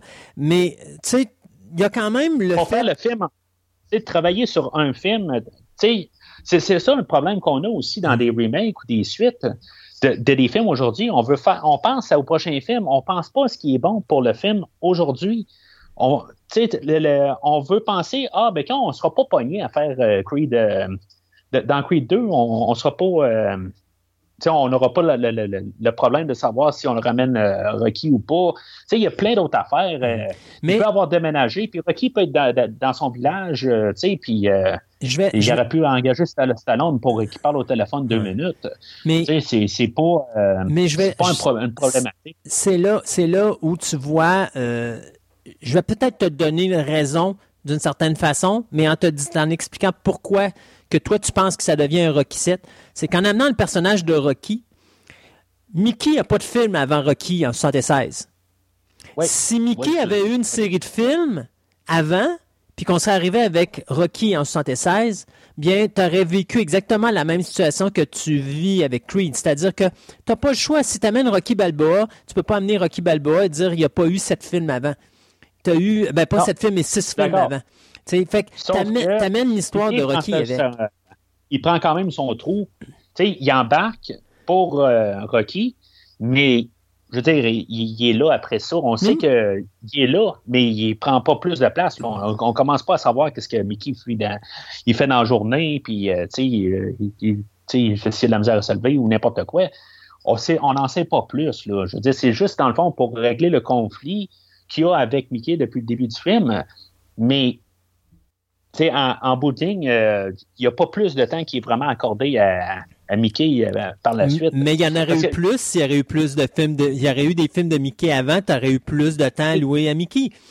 Oui, c'est ça. C'est ça, mais c'est ça que je trouve plate dans, dans Creed, qu'ils ont, ils ont trouvé nécessaire de, de mettre euh, Rocky euh, qui, revienne puis qui prenne tant de place que ça. je veux pas dire qu'il aurait dû prendre, qu'il aurait dû être un caméo, mais euh, parce que là, on aurait dit comme ben là, tant qu'à le ramener, là, pourquoi le ramener? Mais t'as pas Mais là, si, non, non, c'est ça. Comme le, comme le scénario est bâti, t'as pas de Rocky, t'as pas de film. Euh, Creed n'existe pas si Rocky est pas là. Puis quand je dis Creed, je parle pas le film, je parle l'individu. Il n'y a pas la motivation, il se rend pas au championnat du monde si Rocky est pas là. Toute la raison de l'évolution de Creed est là à cause du personnage de Rocky. Creed n'aurait jamais eu son combat de championnat si Rocky n'avait pas été associé avec lui parce qu'on n'aurait jamais découvert que, Apollo, que le, voyons pas Apollo, mais que euh, Adonis était le fils de Apollo Creed. Euh, c'est pas c'est pas à cause de ça que c'est pas euh, Rocky qui, qui sort le drapeau et qui dit hey, j'ai, le, le, gars à Apollo Creed ici là. Non non, non, non mais, non mais c'est le gars qui gère le, voyons, le, l'endroit où est-ce qu'ils se pratiquent pour la boxe, là. Euh, leur lieu d'entraînement, c'est ce gars-là qui va sortir la nouvelle parce qu'il l'apprend. Pourquoi? Parce qu'il sait que Rocky s'intéresse à ce jeune-là au lieu de s'intéresser à son fils à lui. Donc, si Rocky n'est pas là, ce gars-là ne cherche pas à savoir l'identité d'Adonis et donc il ne découvre pas que c'est un Creed. C'est ça que je dis. Toute la, Le, marketing, euh, le, marketing du film peut-être aurait dû s'appeler Creed avec, euh, avec Rocky ou quelque chose de même. Non, moi je trouve que c'est parfait. Non, un peu comme non. Ah oui? Oui, je trouve que c'est parfait. Ben- Rocky, Rocky, regarde, te donné une idée là à quel point que Rocky prend pas tant de place que ça. Stallone n'est même pas le premier nom sur l'affiche du film. C'est Michael B. Jordan qui l'est. Sauf que tu regardes tous les posters, les deux sont. Oui, t'as pas le choix. Parce que ta publicité est faite sur le fait que Creed est un spin-off de Rocky et que par le fait même, on s'en va maintenant avec le fils d'Apollo Creed. Mais tu n'as pas le choix. Ah, Rocky fait partie de l'histoire. Tu peux pas parler de Creed sans parler de Rocky. Les deux sont liés. Non, non, je, le comprends, mais c'est juste que, comme je dis, c'est le dernier tiers. Il prend peut-être trop l'avant l'avant-plan. Puis je ne sais pas si c'est dans la réalisation ou dans. En tout cas, moi, je trouve juste la, la, la, la manière que c'est apporté. Euh, mais, mais, je comprends ce que, ce que tu dis aussi, là, avec euh, tout le monde qui est mort alentour du cancer, puis euh, que lui, il est prêt à pas se battre, qui, qui, est quasiment. ben, tu sais, quand on a vu les, les, les, six autres films avant, de Rocky, puis que Rocky qui baisse les bras. Sauf que Rocky avait besoin d'Adrian. C'est un peu comme que lui. Euh, oui, puis là, Adrian, ben, il l'a plus, puis il n'y a plus Paulie. Ouais. Il n'y a plus personne. C'est ça. Et il n'y a plus personne, c'est ça. Et là, Adonis devient, entre guillemets, son Adrian. Donc, ça devient sa raison de, de se battre. Mais l'objectif, tu sais, l'importance, c'est pas le combat de Rocky au niveau de son cancer. C'est le combat du cancer de Rocky, l'impact que ça a sur Creed. Et c'est là que Creed euh, se trouve, se démarque d'une certaine façon parce que c'est comme si, euh, un exemple, on vient à Rocky 3, quand que Mickey meurt, Rocky en mange une sincère, il perd son titre de champion du monde, puis là, c'est un loser, il est plus capable de, se battre, il est plus capable de ci, il plus capable de ça. Pourquoi? Pas parce qu'il s'est fait donner une, raclée par euh, Mr. T, mais parce que Mickey, qui est son coach, et puis là, sa, son, son, sa raison d'être est plus là. Et c'est la même affaire pour Creed. Si Rocky n'est pas là et s'il n'a pas sa maladie et qu'il n'y a pas ce moment où est-ce que Rocky a un moment de faiblesse puis que là il décide que finalement c'est tu quoi? Je vais me battre ben là pour Creed si son coach se bat contre le cancer lui il a d'affaires à aller se battre pour gagner le championnat du monde sinon ben je ferai pas le combat ça m'intéresse pas ou sinon il se fait allonger après le premier round parce que le gars est méchamment plus fort que lui et c'est là l'importance de Rocky, mais c'est pas, il est pas mis en avant-plan, il est juste, il est background, juste pour dire, ça c'est ce qui va permettre à Creed de toffer c'est quoi, c'est 12-13 rounds? Parce que c'est plus, euh, plus des 15 rounds, je pense. Euh... Fait que je pense que pas pris note. C'est ça, mais je me semble que c'est une dizaine de rounds, pas plus que ça.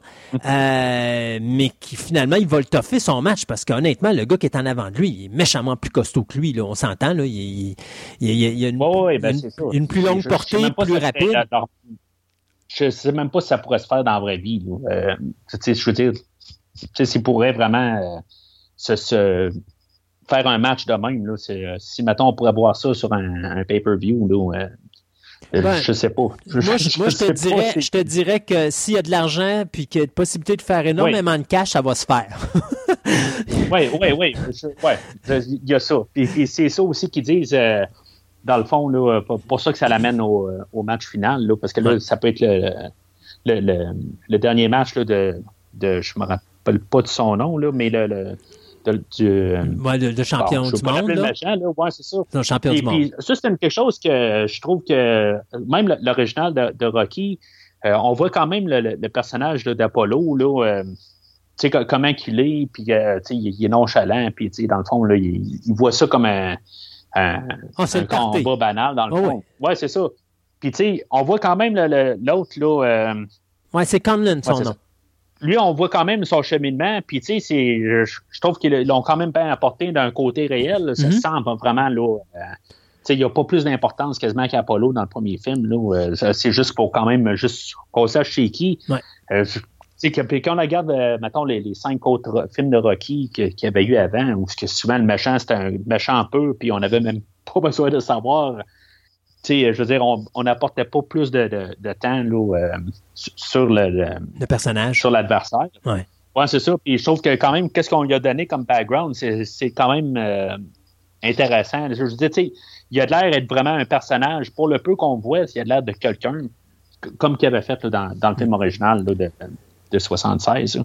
Mais tout ce que tu me dis, là, c'est que tu es en train de quand même de dire, même si tu me dis que c'est pas un remake, euh, tu vois tellement de parallèles qu'on vient de refaire le même film. Ils n'ont pas les mêmes motivations exactement. Non. Mais ça fait quand même, c'est tout juste du parallèle. C'est du reboot. On a pris le concept. Ouais, c'est du reboot, mais c'est, je sais pas, je dirais reboot parce que on ne recommence pas à zéro. On, on, mais on, on fait la, la, la, même affaire. Non, mais, mais, on fait juste trouver une différence, une nuance. Mais on, on a comme le même résultat ouais. quand même. J'appelle ça un reboot parce qu'on repart la franchise de Rocky, mais sous un autre titre. Donc, c'est d'une certaine façon, c'est un reboot à la franchise parce que le personnage principal n'est plus Rocky Balboa, c'est rendu Apollo Creed. Euh, pas Apollo, mais Adonis Creed, qui est le fils d'Apollo. Mm -hmm. Donc, on a shifté la direction de la série de films. Fait qu'au lieu que ça s'appelle un Rocky 7, ben, on a appelé ça Creed, mais c'est pas vraiment un Rocky 7. C'est un, c'est un film dans lequel ça se passe dans l'univers de Rocky, Rocky en fait partie, mais c'est la vie de Creed qu'on voit. Donc, euh, c'est pour ça que j'appelle ça un spin-off. Euh, pour en venir dans, notre euh, versus entre Rocky 76 et Creed 2015, moi, ce qui m'a impressionné également, et c'était quelque chose qui m'avait déjà impressionné avec le film de Rocky Balboa en 2006, c'était la façon que Stallone euh, a toujours eu de, faire évoluer le match de boxe au niveau de la cinématographie. Et je pense qu'entre Rocky et Creed, euh, autant les deux sont sublimes au niveau de la cinématographie, autant Creed a des séquences hallucinantes. Moi, je me rappelle justement le premier combat de, de Creed que tu me parles, là, euh, quand il est au niveau nord-américain, là, que pas quand il va boxer au Mexique au début du film, mais euh, son premier combat avec Rocky. Au milieu, là, ouais. Que tu as la caméra qui est continuellement dans le ring oui. avec eux autres, puis qui danse avec eux autres à travers le combat. Oui. Et c'est ah, la... impressionnant. C'est impressionnant et c'est la force. Combat du film, je pense. Oui, effectivement. C'est le, le, le celui-là, à la fin, vaut quelque chose pour le personnage. C'est plus le, symbolique. Mais ce combat, ce combat-là, on se sent vraiment comme dans le combat. Puis, ben, as l'impression que c'est un plan séquence. Oui, c'est ça. Je veux dire, tu te dis, vas-tu accrocher la caméra une fois en passant ou quelque chose de même? C'est nous autres qui va le recevoir.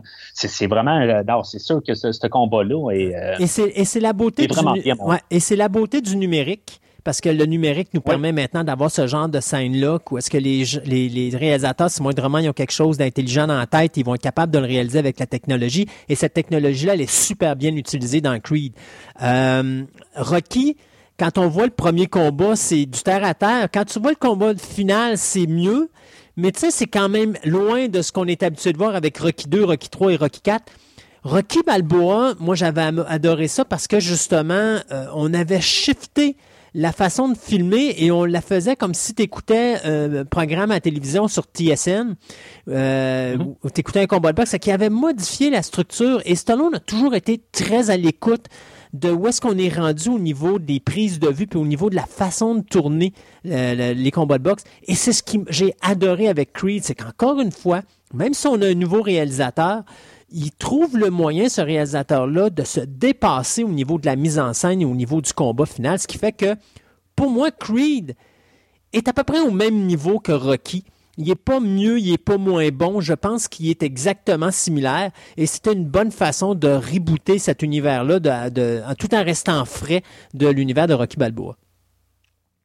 Je, suis d'accord avec toi. Je, vais, tenir à, ça quand même. Je, dis comme euh, que je trouve qu'il part dans, dans une autre direction un peu, comme je dis, le, dernier tiers. Là, euh, uh-huh.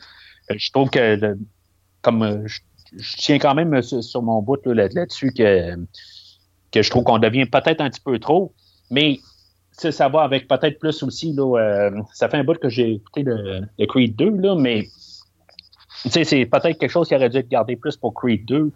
Ou, euh, en tout cas, mais. Euh, mais tu vas voir, tu réécouteras Creed et tu réécouteras Creed 2, puis tu vas voir. Je pense que ton Creed 2, Rocky embarque trop dans la ligne de Creed. Et là, le Creed 2 devrait s'appeler Rocky 8. Euh, contrairement au premier Creed, euh, qui lui, je trouve, il est totalement individuel de l'univers de Rocky et il est autonome en lui-même. Rocky n'est pas là pour prendre la place. Rocky est là pour soutenir le, personnage de Creed. Contrairement à Creed 2, où est-ce que là, tout ce qui se passe là-dedans, c'est Rocky 4 numéro 2.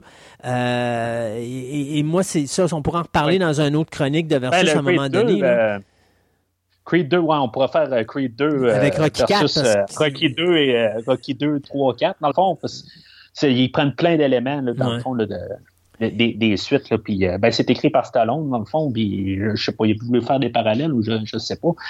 Mais je suis d'accord avec toi quand même. Là. Je veux dire, c'est je, pense qu'il n'y a pas meilleure manière, euh, ben, c'est tout dépendant de, chaque film euh, ou chaque franchise.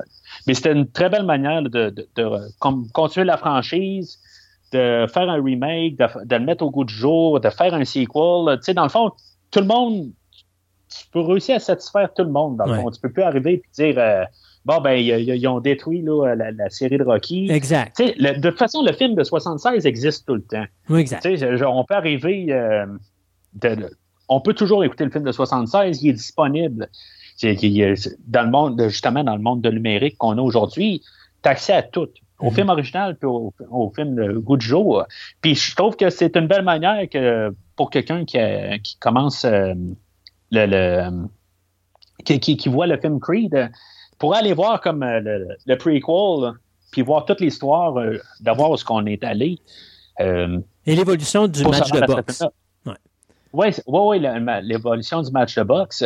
Ce que je trouve drôle, par contre, c'est que Creed, d'un côté, c'est un, un, comme un remake de Rocky V. Parce que. non, je, non. Mais sauf que c'est mal. Euh, c'était mal. J'irai pas jusque-là. Parce que, non, je, je, pense que Creed est vraiment à part, mais je pense qu'il va. Tu, moi, quand je vois Creed, je vois plus le Rocky original que le Rocky 5 qui. Euh, T'as pas terrible tant qu'à moi. C'est que l'original en plus. Hein. Ouais, exactement. Euh, mais euh, ce qui était le seul Rocky, euh, ben, à part le 1 et le 5, c'était le. C'est John J. Même réalisateur. Ouais. Ouais, c'est ça. Puis, euh, euh, puis c'est ça, je veux dire, on a. en tout cas, c'était comme mal apporté, mais ce que je veux dire, c'était la même idée mhm. que Rocky essaie de d'entraîner quelqu'un. C'est comme tout, tout, est mal fait dans, dans, Rocky 5. Là, c'est en tout cas, c'est juste, euh, je pensais aussi, euh, on pense pas à Rocky sans penser à la musique. Je sais que souvent, je reviens tout le temps avec euh, la musique, mais moi, pour moi, côté musical est quand même toujours important dans un film. Tu sais, c'est ce que tu entends aussi, c'est ce qui te garde dans le drive. Puis c'est tellement un, côté, là, la, la, la tune Gonna Fly Now qui est très important dans, dans l'univers de Rocky. C'est comme, tu n'as pas le choix de l'avoir. Il l'a même dans Creed vers, la fin. Ouais ben, tu sais, euh, très coupé, là, mais tu sais, juste pour pas qu'elle soit trop. C'est un clin euh, d'œil. C'est un clin d'œil. Oh, ouais, c'est ça, c'est un clin d'œil. Puis, tu sais, je veux dire, dans le fond, y a, à la fin de Creed, là, ils ont mixé comme un peu la, la, la, la toune de Rocky là, avec euh, la toune euh, qui revient dans toutes les Rocky, là, dans les derniers combats, là, tout le temps, là, en tout cas, le montage, là. Mm-hmm. Ils ont, ils, ont, comme monté ça dans, dans, dans Creed, puis, puis, qui est très, très bien apporté. Ludwig, Gustafsson, je ne me rappelle plus exactement. Ah, tu parles le nom du euh, musicien? Oui, c'est ça. C'est c'est Goranson. Goranson. Il a-tu fait quand même une belle. Euh, il a-tu bien apporté son nouveau thème? Parce qu'il a refait un thème qu'on entend tout le long, qui est quand même. Euh, qui rappelle un peu le thème de Rocky, mais qui part quand même dans sa direction. Moi, je te dis, depuis le début, je le dis, je trouve que Creed est un bel hommage à Rocky. Je pense qu'on on a en rebootant l'univers comme on l'a fait, on l'a fait d'une manière respectueuse à l'univers de Rocky, euh, que ce soit au niveau scénarisation, que ce soit au niveau mise en scène, que ce soit au niveau photographie, euh, que ce soit au niveau des acteurs et que ce soit au niveau de la musique. Je pense que Creed est un film qui est beaucoup plus respectueux et beaucoup mieux monté que euh, sa suite euh, face à l'univers de Rocky. Donc, oui, moi, je trouve que le travail qui a été fait là-dessus est exemplaire. Et c'est pour ça que peut-être que dans notre section versus, c'est rare, ça va arriver, mais je pense qu'il y a pas mal une égalité entre Rocky 76 et ah Creed de 2000, 2015. Je suis entièrement d'accord. La seule différence, c'est que Rocky a quand même gagné l'Oscar du meilleur film en 77, puis il a gagné aussi le meilleur réalisateur et le meilleur montage, alors que Creed, malheureusement, ben, il n'a rien gagné autre qu'une nomination. Euh, donc, euh, il a gagné plein de prix, par exemple, mais au niveau des Oscars, il a juste eu une, euh, une nomination pour le meilleur acteur de soutien qui était Stallone, mais pour le reste, il n'y a pas vraiment eu de prix là, qui ont été, été cherchés. Donc, c'est sûr et certain que... C'est temps, ça. Oui, exactement quand même, euh, tu sais, je veux dire, l'autre, il, sortait là, de. Sortait de nulle part. C'était comme un film de. Il sortait de nulle part, c'est ça. Puis là, ben là, on continue la franchise. C'est euh, vraiment là, de, deux choses à part. Merci beaucoup, Mathieu, pour ce, deux, ce troisième versus. Donc, euh, écoute, on va se dire à de prochaines rencontres de boxe entre toi et moi dans un ring près de chez vous. Merci, Mathieu un ring de lutte le prochain coup. Oh, inquiète-toi pas, je suis sûr qu'on va se trouver de quoi. Allez, salut. Oui, salut.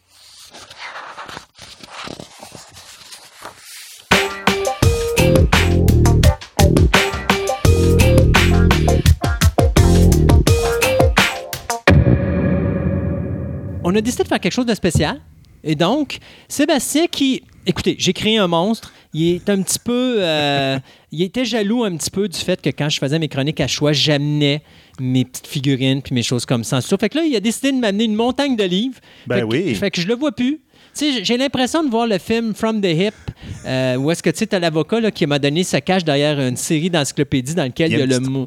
Non, même pas. Il se cachait derrière puis qui disait comme ça, m'a donné, quand l'avocat il disait Je peux-tu voir, je ne sortirai point de cet endroit pour vous regarder tant et aussi longtemps que je serai confronté à l'insignifiance ou euh, l'incompréhension du thème parce qu'il utilise un mot vulgaire en salle. En tout cas, c'était quelque chose. Ben, c'était à peu près l'impression que j'ai. Tu es caché derrière une montagne de livres. Euh, tu nous parles de qui aujourd'hui au juste? Je vais vous parler de Isaac Asimov. Ouh, c'est pas n'importe qui, ce non, c'est pas n'importe qui. Donc là, j'ai plein de livres. Là, on en regardera ça tantôt, on en parlera. Ben, Une chance qu'on n'a pas de chien, sinon je pitcherais de Fedge. Donc, c'est qui Isaac Asimov? Donc, en premier temps, on regardait un peu c'est qui, puis euh, c'est qui ce... C'est un méchant, c'est un qui est du gars-là.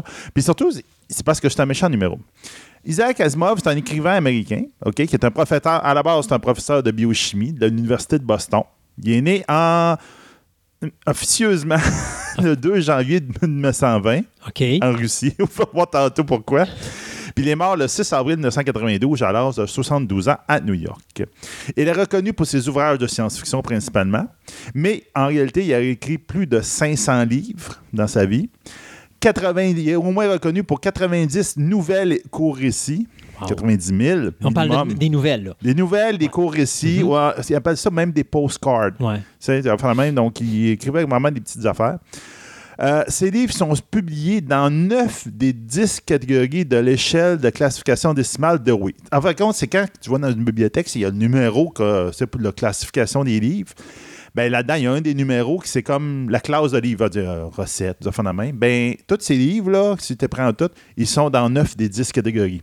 Donc, il a écrit sur à peu près tous les sujets. Il n'y en a rien qu'un qui n'a pas écrit. Donc, il a écrit dans 90 des, euh, de tous les sujets connus dans les, bibliothèques. Il est reconnu avec Arthur, Arthur C. Clarke, monsieur 2001 de Space Odyssey, puis Robert A. Hansen, qui est Starship Troopers, qui a écrit entre autres le Starship Troopers, l'un des trois gros noms de la sci-fi américaine, le Big Tree, qui appelle ça de, de son vivant. Est-ce qu'il faisait partie de la. Mon Dieu, c'est quoi l'espèce de religion euh, qui avait été créée à partir des auteurs? Je pense qu'il y avait le gars qui faisait Doom qui était là-dedans. Euh, non, il est totalement euh, athée. Première non, non, non, non, mais, tu te rappelles, à un moment donné, il y avait un auteur. Parce que c'est la scientologie que je parle ici, là. C'est Ronald. ouais, ah, Ouais, monsieur de la guerre des mondes. Là. Ouais. En tout cas, il, y donné, il, y avait une rencontre entre les trois, puis ils ont dit Moi, je, vous, je vous gage que je suis capable de partir une religion, puis il a parti la scientologie, puis ça marche encore aujourd'hui. Non, il n'était pas là-dedans. C'est ce qu'on appelle la hardcore science-fiction, c'est-à-dire la science-fiction très réaliste. C'est là-dedans. Donc, c'est pour ça qu'il n'est pas associé avec genre le, gars de Dune ou même, que là, c'est de la science-fiction un peu fantastique aux même. C'est lui qui a créé les lois robotiques. Oui, entre autres. C'est ça. Donc, c'est qui exactement Isaac Asimov? Donc, Isaac euh, Asimov est né en Russie entre le 4 octobre 1919 et le 2 janvier 1920. Sa date de naissance est plutôt floue. Lui-même a décidé de célébrer son anniversaire le 2 janvier 1920. D'où sa date de naissance que je dis à peu près dans ce coin-là. Sa, sa, famille, c'était une famille de marchands de grains de plusieurs générations, très éduquée, même pour là. C'est-à-dire que tous les membres de la famille, ben, c'est son tante, lui, sa mère et son, père, euh, sont tous allés à l'école hébraïque. Donc, c'est des Hébreux. Euh, puis euh, après ça, après avoir été éduqués par le, rabbin pour ça, ils ont continué les études pour étudier le Talmud. Donc, c'est quelqu'un de très, très éduqué. Mhm. Il savait lire, puis il savait même plus que lire. C'est vraiment, pour l'époque, c'était assez important. Pourquoi deux dates? Pourquoi deux dates? Ben, pas rien que deux dates. C'est entre le 4 octobre 1919 et le 2 janvier 1920. Bon. Tu vas voir un peu le petit bout que je vais te compter, tu vas voir peut-être un petit peu pourquoi le, contexte historique de ça. C'est qu'en fin de compte, euh, en 1921, OK, donc, mettons, à peu près un an après sa, naissance, un an et demi, euh, lui, était le plus jeune de 16, d'une famille de 16. Enfants? Dans 16 enfants. OK tous les enfants de la famille Asimov attrapent une double pneumonie, ce qu'on appelle. En fin de compte, c'est une pneumonie qui attaque les deux poumons. OK. Il est le seul. Qui l'a pas fait. Qui survit. Oh! Dans tous les enfants de la famille Asimov. Wow! Donc, ils sont décimés. Donc, je te dirais qu'il y a peut-être une partie là-dedans que, un, c'est une grande famille, puis, euh, regarde, oublie les dates, on ne s'en occupe pas. Puis peut-être aussi à cause de cette, euh, vraiment cette tragédie-là, sa date est floue. OK. OK? Puis il y a peut-être aussi d'autres raisons. Tu vas voir un peu plus tard. Donc, finalement, ben, la famille est C'est peut-être la, journée qui a survécu. c'est peut-être ça. Donc, finalement, euh, à l'âge de 3 ans, ben, ses parents, euh, probablement ensuite à la tragédie, etc., ben, ils décident d'émigrer aux États-Unis. Euh, ses parents ne savent pas vraiment l'anglais. Ils ne savent pas vraiment aussi l'alphabet latin. Donc, eux autres, ils parlent plus l'hébreu, puis, euh, puis euh, c'est ça, là. Mm-hmm. à peu près ça. Même, je pense qu'ils n'apprenaient pas le russe. Ils n'ont pas appris le russe.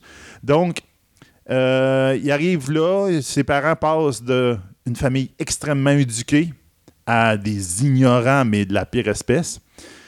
Donc, ils ont de la misère à s'adapter aux États-Unis. Au contraire, Asimov se, se découvre à ce moment-là d'être quasiment un génie.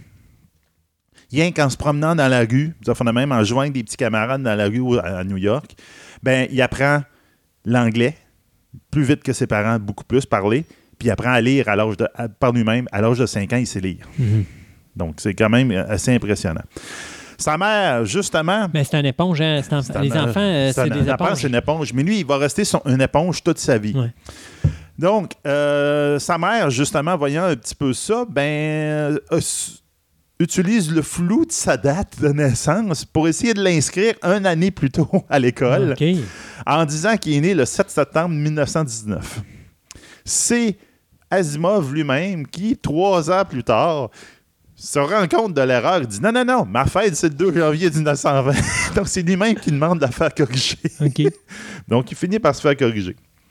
Donc, c'est tout le temps l'histoire de flou avec sa date. Donc, c'était peut-être un petit peu aussi le flou, c'est peut-être un peu sa mère qui a entretenu le mythe pour essayer de le faire entrer plus tôt à l'école. À l'école, oui. Donc, il y a vraiment un pattern de génie. Donc, quelqu'un qui apprend tout très vite.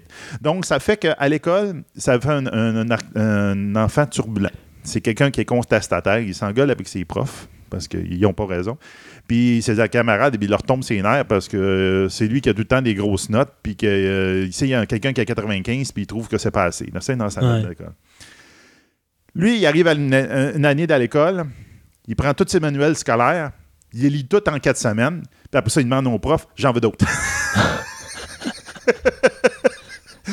tu vois un peu le genre, tu sais? Donc, ses parents, quand ils arrivent aux États-Unis, ben là, euh, on s'entend que du grain, puis même, c'est plus difficile à, faire en marchand de grain. Donc, ils, s'ouvrent des magasins de bonbons, ce qu'on pourrait appeler, nous autres, ici au Québec, des tabagies. Mhm. Donc, ils vendent des bonbons, puis à côté, il y a plein de revues puis des journaux, puis même. Donc, c'est un peu ça que la, la business familiale qu'elle devient. C'est là que se développe encore plus l'amour de l'écriture d'Asimov. Donc, à fait, il y avait un flot incessant de revues, de, journaux, de phénomènes à travers le monde qui passaient dans son magasin. Et il avait le droit de les regarder. Son père, il disait Tu as le droit de les lire, mais il faut qu'ils reviennent sa tablette intacte pour pouvoir les vendre après. C'est aussi, le magasin est ouvert de 6 h le matin à 1 h du matin. Wow! Donc, pendant 19 heures de temps et que Isaac est, comme, comme de raison, demandé que quand tu n'es pas à l'école, tu t'en viens au magasin, puis tu travailles au magasin. Donc, ça fait qu'il travaille au magasin justement jusqu'en 1942, où il commence un petit peu plus à, travailler à l'université, à être à l'université. Ça explique que tout le reste de sa vie, Isaac Asimov, il travaillait un minimum de 70 heures par semaine c'était un bourreau de travail parce que là, il a pogné le beat carrément très, très jeune. Il est tombé dans la soupe quand il était jeune. Donc, à 14 ans, c'est là qu'il va publier sa son premier écrit. Donc, il va écrire dans la revue de l'école, il va écrire un, récit humoristique sur la naissance de son petit frère. Parce qu'en fin de compte, ses parents, rendus aux États-Unis, ils ont eu deux autres enfants. Donc, il va avoir deux, un, un petit frère et une petite soeur. Comprenant un peu le message que son fils essaie d'y envoyer, Son père, ben, il ramasse un petit peu de sous, puis il achète une machine à écrire à 15 ans. Donc, lui, à partir de là, ben, il commence à vouloir écrire, puis Ses parents le voient un peu comme un génie, puis ça puis c'est un peu ça qui ben, eux autres, ils le voient médecin ou encore quelque chose de, ce genre-là. Mais en fin de compte, justement, après bien des, euh, des embûches entre autres, euh, un essai pour faire disséquer un chat dans un cours. Il s'aperçoit que lui, là, ça marche pas trop fort, il aime pas trop ça. Donc, il finit par se diriger plus en chimie. Donc, il va obtenir une maîtrise en chimie en 1941. Mais il a fallu attendre à 49 après la guerre pour qu'il travaille à l'Université de Boston pour enseigner la chimie, mais à des docteurs. C'est pour ça qu'il se spécialise plus à ce moment-là en biochimie. Durant la guerre, il a fait un service de quelques années, puis etc.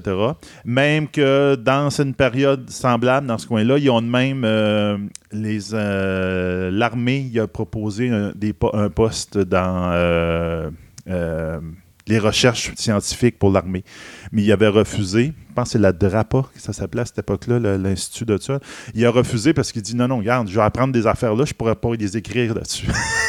vous allez me donner, me fider d'informations puis que je pourrais pas jamais utiliser nulle part. Donc, oubliez ça, je ne vais pas rentrer là-dedans. C'est un, c'est un, un, problème. Donc, euh, mais déjà en 1957, même s'il est à l'université comme professeur, il va faire beaucoup plus d'argent avec ses œuvres littéraires qu'avec son travail de professeur. Son travail d'écriture va lui demander tellement de temps euh, qu'il a perdu son, poste, son poste de prof pendant un certain temps parce qu'un prof d'université, ça doit faire de la recherche. OK. Donc, il n'y avait pas de temps de faire sa recherche. Donc, à un moment donné, il a perdu son poste, etc. Mais à un moment donné, l'école est revirée de barbe. Je te dirais que sa notoriété, puis on viré de barbe. On dit OK, garde, on te donne un titre de professeur à vie à Boston. Tu vas pouvoir enseigner la biochimie, puis On fait une exception. Mais tu n'es pas obligé d'avoir l'obligation de faire de la recherche. Donc, euh, il reste là jusqu'à quasiment à la fin de sa vie. Asimov va se marier avec euh, Gertrude Burgerman en 1942. Il va avoir deux enfants avec elle. Il va divorcer de elle en 1970 après. Euh, puis dès que la prononciation du divorce en 1973 va se faire, il va marier euh, Janet O. Jepson, qui va être sa femme à partir de là. il, est il est mort en 1992 d'une longue maladie. En fait, en 1977, sa, mort est un peu mystérieuse, OK? En 1977, il y a eu une attaque cardiaque, OK? Qui va lui demander un triple pontage. Malheureusement, pendant la procédure, il va être contaminé avec du son contaminé avec le sida. Oh boy, OK. C'est ce qui va le tuer quelques, plusieurs années plus tard, en 1992. Lors de sa mort, ça a été occulté, cette affaire-là, à cause que le sida était très mal vu à, cette époque-là. Donc, il ne voulait pas comme briser sa réputation, vous avez même. Euh, c'est juste en 93 euh, qui ont finalement, sa femme a décidé de briser le silence, va dire Regarde, mon, mon, mari est mort à cause d'un sang, de sang contaminé, parce qu'il y avait eu d'autres cas qui avaient finalement des gros acteurs des qui avaient fait J'ai été contaminé par le sida à cause du sang contaminé, etc. etc. Donc, ça, ça donne une bonne idée un peu du, personnage. OK. Qu'est-ce que. Sa biographie, c'est quoi? Donc, on dit qu'il a écrit 500 livres, mais c'est quoi ces 500 oui, mais il y a quand même des grosses œuvres là-dedans. Il y a des, beaucoup de grosses œuvres. Bon, la force de l'écriture d'Asimov, c'est comme le monde dit, c'est qu'en en le lisant, on oublie qu'on lit. Rien n'est jamais obscur, rien n'est jamais vraiment expliqué, mais tout est compris. C'est-à-dire que c'est ça sa force, c'est qu'il écrit, il va décrire des principes scientifiques dans des livres scientifiques, il va décrire une machine dans un nouveau euh, très complexe dans ses livres de science-fiction. Il va expliquer les lois de la robotique, c'est même que tu lis le texte, tu t'en aperçois pas, mais tu as compris tout ce qu'il a dit. Mhm. Et tu finis par absorber tout avant, puis tu comprends. À la fin, tu dis, je sais pas comment il a fait, mais il m'a expliqué quelque chose de compliqué, puis je m'en suis pas aperçu. Donc, je te dirais, comme prof, il devait être numéro un, C'est un vulgarisateur sans borne qui peut expliquer n'importe quoi à, à ses lecteurs. Donc, sa carrière littéraire se divise en plusieurs périodes en 1930, euh, entre 39 et 58 environ, il va publier plusieurs nouvelles. Donc, on parlait de 90 000 au moins, ou des courts récits de science-fiction. Euh, surtout dans des revues telles de Ashtonishing. C'est une revue à ce moment-là. Donc, c'est pour ça que, oui, vous allez chercher des livres d'Asimov dans les bibliothécaires, les bibliothécaires, vous, vous allez en trouver, mais pas tant que ça. C'est parce qu'une grosse, grosse, grosse, grosse partie de son œuvre, c'est des petites nouvelles. Dans des magazines. Dans des magazines, ça même. Donc, c'est très difficile. Puis ils n'ont pas fait de recueil. C'est ça, d'avoir des recueils, puis, ou encore d'avoir quelque chose de concis qui peut rentrer dans un livre. C'est très difficile. C'est des choses qu'on peut trouver sur le web aujourd'hui? Oui, plusieurs, oui. même. Puis il y, a quand même certains. Euh, comme recueil, comme c'est j'en ai deux grosses briques. Je demanderai à Christophe qui pourrait vous les décrire, là, avec des pages en. Euh, on, ça, ressemble à des bottins de téléphone. Ben, je dirais, euh, tu quelqu'un qui a déjà vu le livre de la Tour infernale, c'est à peu près la grosseur de la Tour infernale. C'est ça.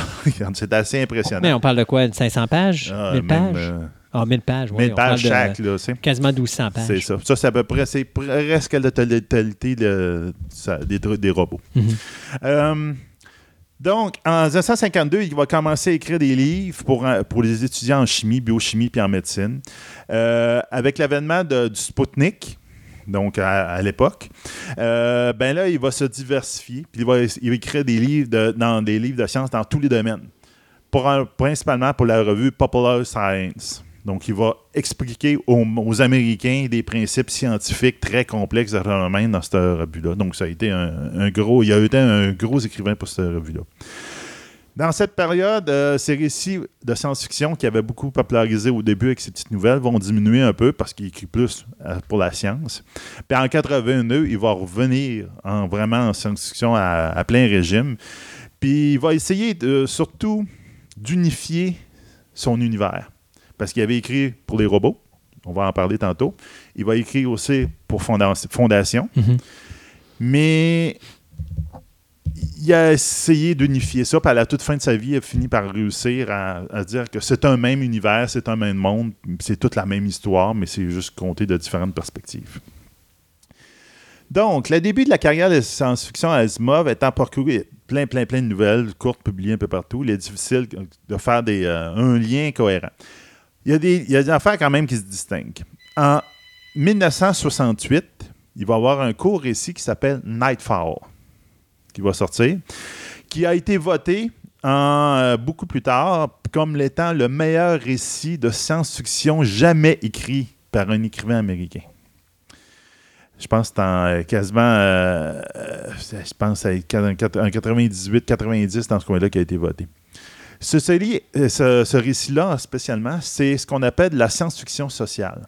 Donc, c'est-à-dire qu'on ne s'attarde pas aux gadgets, aux space opéra, aux vaisseaux spatial de phénomène. C'est plus à la condition humaine. C'est quelque chose que Asimov va beaucoup, beaucoup, beaucoup travailler là-dedans. Euh, excuse, ben c'est ça. C'est en 68, c'est ça la, date que j'avais. En 1968, c'est là qu'a été reconnu comme la meilleure écriture, mais c'est en 1941 qu'avait été écrit ce récit-là. Excusez. Donc, cette histoire-là, ça raconte l'histoire de la planète Lagache qui, est dans un jour perpétuel. OK? Donc, il y a six soleils qui gravitent, la planète gravite autour de six soleils. Et ce font qu'ils ne connaissent jamais la nuit. OK? Puis un journaliste qui enquête sur euh, des scientifiques qui prétendent avoir découvert de la preuve qu'il y, a, eu des anciennes civilisations sur la planète qui ont trouvé des ruines, etc. Comme si qu'à tous les 2000 ans environ, il y avait une chute de la société complète puis là, qu'elle se rebâtissait après coup. Mais que ça depuis des, des, cycles et des cycles, ça se passait de même.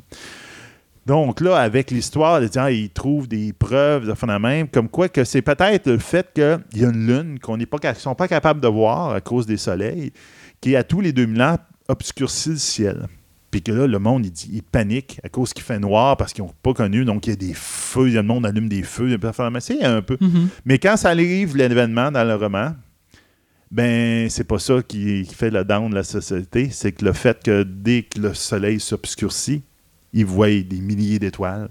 Et la société se rend compte qu'ils ne sont pas seuls dans l'univers, contrairement à toutes leurs croyances, et que c'est le fait d'appréhender en un instant qu'ils ne sont pas seuls dans l'univers, il peut y avoir d'autres mondes, etc qui fait qu'il tombe dans la folie et que la société s'éteint. Ah oui, mon Dieu, bravo. donc, c'est un beau prétexte de science-fiction, de même, donc c'est vraiment intéressant. Donc, c'est euh, ça, c'est une belle histoire. Faudrait, il va falloir que je l'aille la chercher puis je la lise. Euh, j'ai lu le résumé puis c'est vraiment intéressant. En 1942, il va publier euh, les premiers livres, vraiment. C'est comme on parlait tout le temps de petites nouvelles de phénomène, qui va s'appeler le, qui va, qui va devenir son cycle des fondations. Donc, il va sortir Fondation en 1951. en 52, Empire, Fondation et Empire, et en, en 53, Second Foundation. OK? dans les fondations, ben, ça compte l'histoire d'une société qui a été bâtie autour de la psychohistoire. Qu'est-ce que la psychohistoire? C'est. Euh, comment on pourrait appeler ça? OK, la chimie. La chimie, on prédit des réactions. Quand je, je, rajoute un acide avec une base, ça fait telle réaction. Mais c'est des probabilités. Au bout de la ligne, c'est des probabilités. C'est juste qu'il y a peut-être 100% dans ce cas-là, ou 98% de la, la, réaction qui va se produire. Ben, dans cet univers-là, il y a quelqu'un qui a fait la psychohistoire. Donc, qui a réussi à prédire le futur avec des probabilités. Donc, à prédire le comportement humain. Et cette personne-là, qui s'appelle Harry Seldom, a prédit l'instinction de. Ben, comment la chute de l'Empire humain qui allait tomber pendant des millions d'années dans euh, l'obscurité, que la société allait complètement tomber. Et donc, il a fondé Fondation, une société qui s'appelle Fondation, qui est basée un peu sur ses prédictions pour essayer de diminuer ce temps-là que l'humanité va tomber dans la noirceur, pour essayer de sauver l'humanité.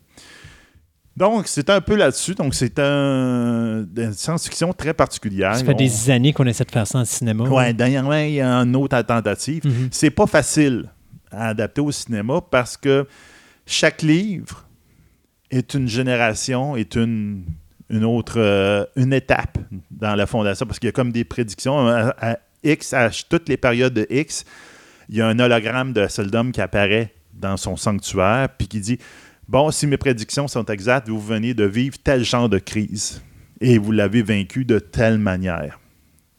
Mais lui, il n'est pas là pour influencer, il a juste comme bâti la société pour que ça arrive. Donc, c'est quand même assez particulier. Ça, c'est sa première œuvre qu'il a faite. Son autre œuvre majeure, c'est les robots. Donc, c'est euh, ce qu'on appelle euh, les, euh, sa série, son cycle des robots positroniques. OK? Positronique, parce que c'est le robot, le cerveau des robots, il y a des positrons dedans. C'est un peu. C'est un peu une explication pseudo-scientifique qu'il a faite, puis il a toujours dit, à, plusieurs années après, il a dit Garde, j'aurais jamais nommé ça parce que ça se peut pas. c'est parce que lui, il est très réaliste, donc c'était un peu contre son affaire. Euh, c'est plein, plein, plein de nouvelles au départ. Ça a sorti ça.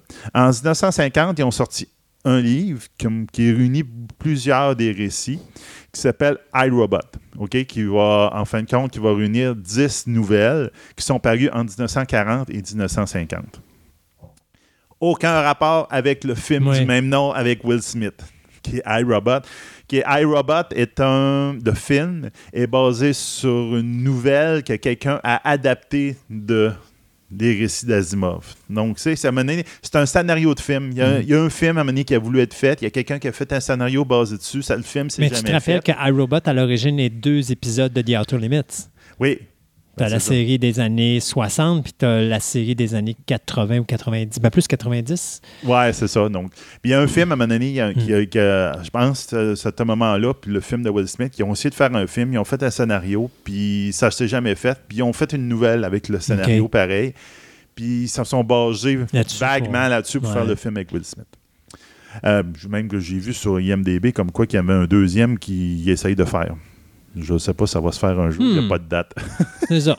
C'est un projet. Euh, donc, euh, euh, plusieurs de ces dix nouvelles-là vont parler de Dr. Suzanne Calvin, que justement, c'est un des personnages qu'on voit dans le film iRobot avec Will Smith, qui est une, entre guillemets, une psychologue de robots. Donc, c'est un, psychologue qui est là pour comprendre le psyché des robots, pour essayer de comprendre si quand ils ont des bugs, ben ça vient de où.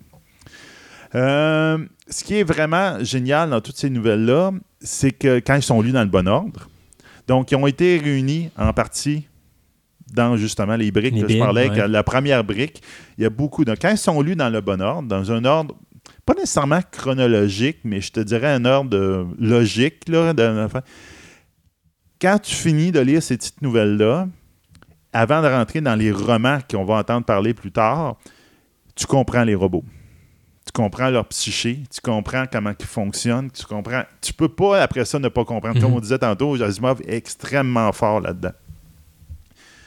Donc, euh, souvent, c'est des. Justement, ces petites nouvelles-là, c'est souvent des robots qui sont pognés dans un bug des trois lois robotiques. Donc, on va parler des trois lois, des fameuses trois lois robotiques.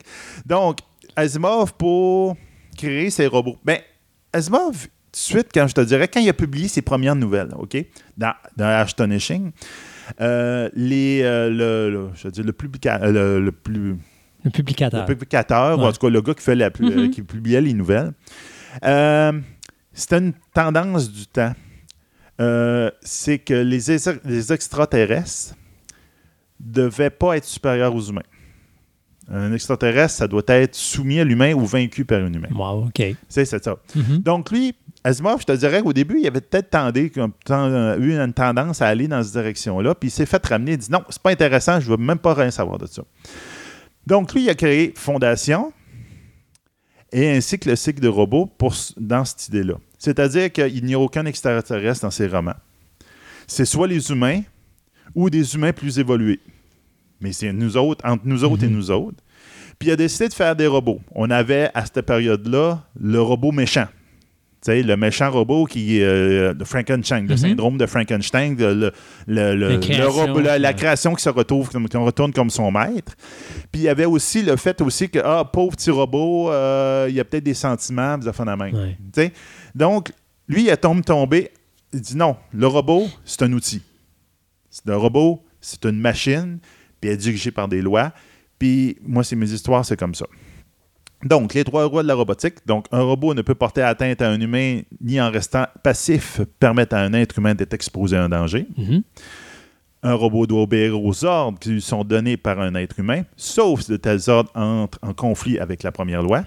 Et un robot doit se protéger son existence tant aussi, euh, son temps que la- euh, cette protection n'entre pas en conflit avec la première et, la, deuxième. loi.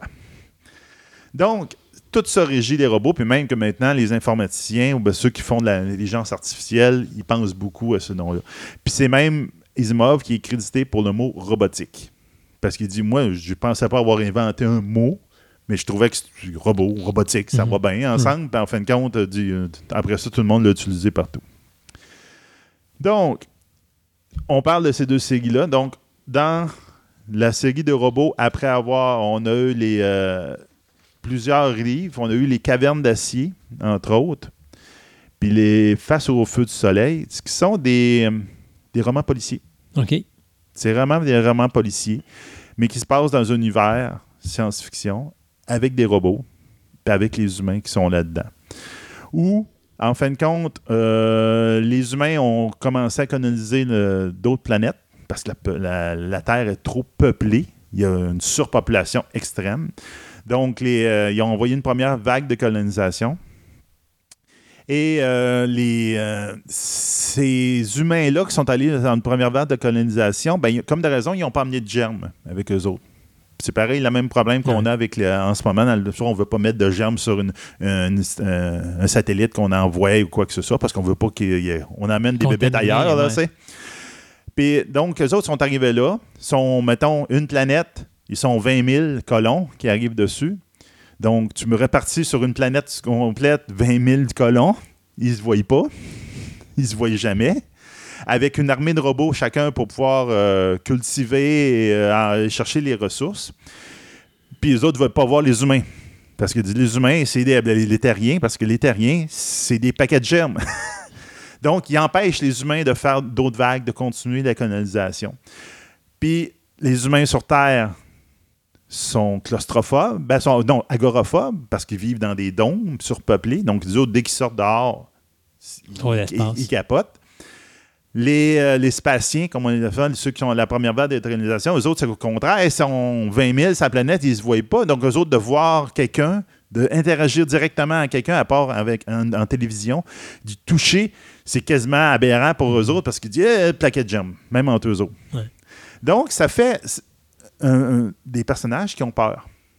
Puis ça représente beaucoup Asimov. Asimov qui a totalement peur de voler, donc il prend jamais l'avion. Il vient de sortir sur le balcon de son, euh, son appart en New York, c'est impensable pour lui. Puis qui est Ouais, mais quand tu restes à New. York, c'est compréhensible. Je sais, mais rien que de sortir Ouais. sur le balcon, de dire Ouais. d'être en hauteur, il n'est pas capable. Donc, c'est beaucoup de ça, ces personnages-là. Euh, donc, c'est c'est beaucoup parsemé de ça. Puis, à un moment donné, ils ont fait un lien entre les deux univers avec ces robots. Puis sa fondation. Donc, on peut parler rapidement des ces ordres. Si on veut lire les livres, les livres dans son ordre, dans un ordre logique. Donc, euh, Prélude à la Fondation, qui a été paru en, 80 en 88. Forward, euh, Forward the Foundation, qui est de 1993, donc L'aube à Fondation en français. Tu vois, ça, c'est les livres qui ont essayé d'unifier son Mhm. univers. Mais si tu veux lire en ordre, c'est ça. Que les autres vont compter l'histoire d'Harry Seldom quand il essaie de créer la psychohistoire.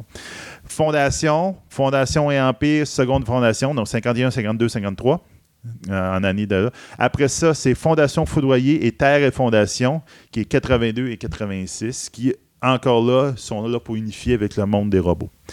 Donc, dans les robots, dans la série de robots, on peut lire iRobot en 50, Cave of Steel en 53, The Naked Sun en 55, The Robot of Down, des robots de l'aube en 83, puis le robot et l'Empire en 85 sont encore là pour unifier son système.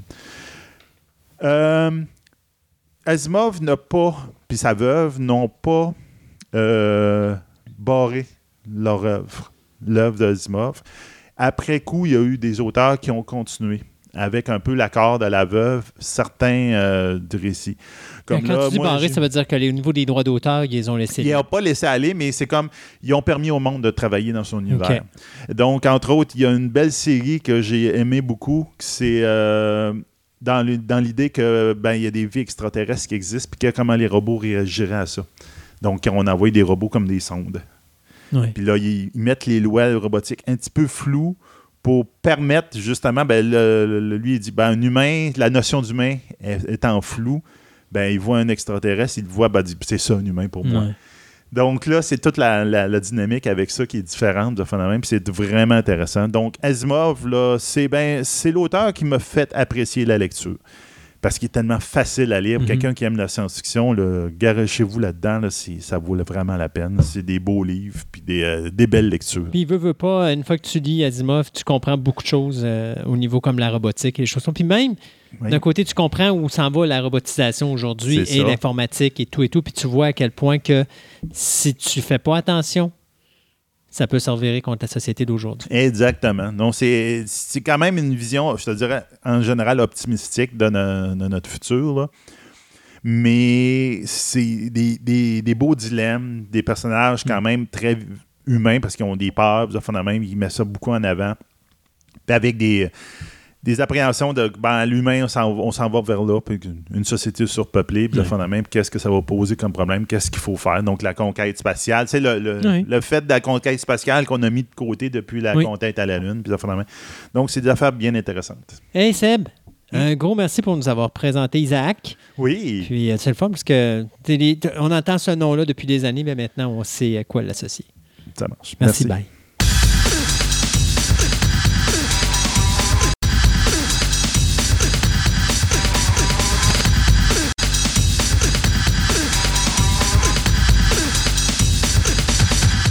Ce segment de la table ronde vous est présenté par PCLogic.ca. Vous avez besoin d'experts pour votre système informatique, votre réseau ou encore pour l'apprentissage d'un logiciel? PCLogic.ca est là pour vous servir et ce depuis 1996. Offrant un service personnalisé pour la vente et réparation d'ordinateurs personnels neufs ou usagés, leur équipe est en mesure de prendre en charge la gestion de vos ordinateurs, de votre parc informatique et de la sécurisation de vos données pclogique.ca est la place pour une solution parfaite à tous vos soucis informatiques. Allez donc les rencontrer au 93 80 Henri Bourassa à Québec ou rendez-vous sur leur site web au www.pclogique.ca.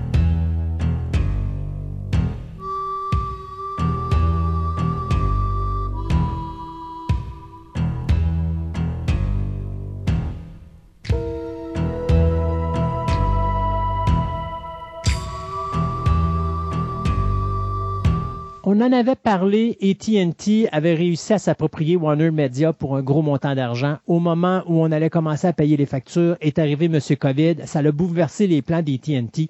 Et euh, depuis ce temps-là, euh, je le dis et je le redis, je considère qu'AT&T n'est pas à la hauteur de la situation de gérer une compagnie aussi grosse que Warner Media. En tout cas, présentement, on ne me démontre pas ça. Euh, on vient d'embaucher, ou du moins, on avait embauché à ce moment-là un nouveau euh, CEO qui était Jason Killer, qui était anciennement le cofondateur et l'ancien CEO de la compagnie euh, Hulu ou du streaming Hulu, qui est parti de lui-même le 4 janvier 2013 pour s'en aller à ce moment-là avec DreamWorks Animation, Animation pardon, et après ça se retrouve avec Warner Media.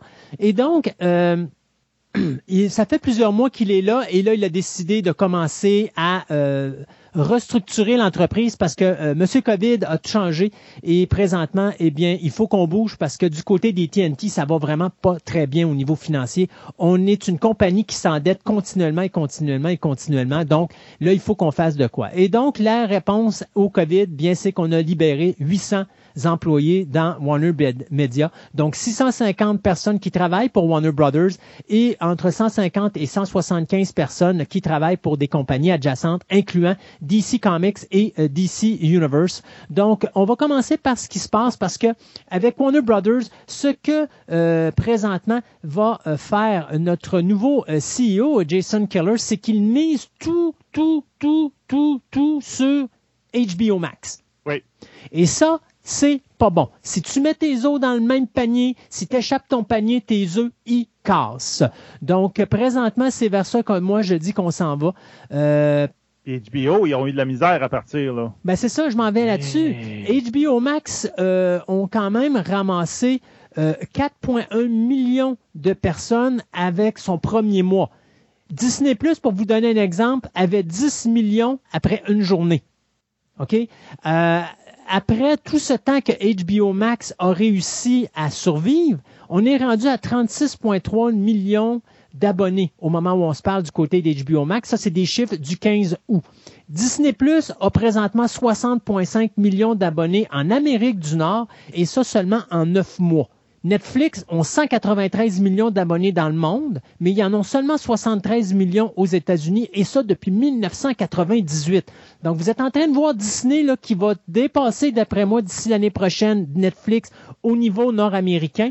Et après ça, ben, ça va être le monde, c'est une question de temps. Mais HBO est pas dans le game. Là, on va tout simplement transférer tous nos œufs, puis on va les mettre dans HBO Max. Warner Brothers, Warner Media a perdu plus de 23 euh, de revenus depuis le début de l'année.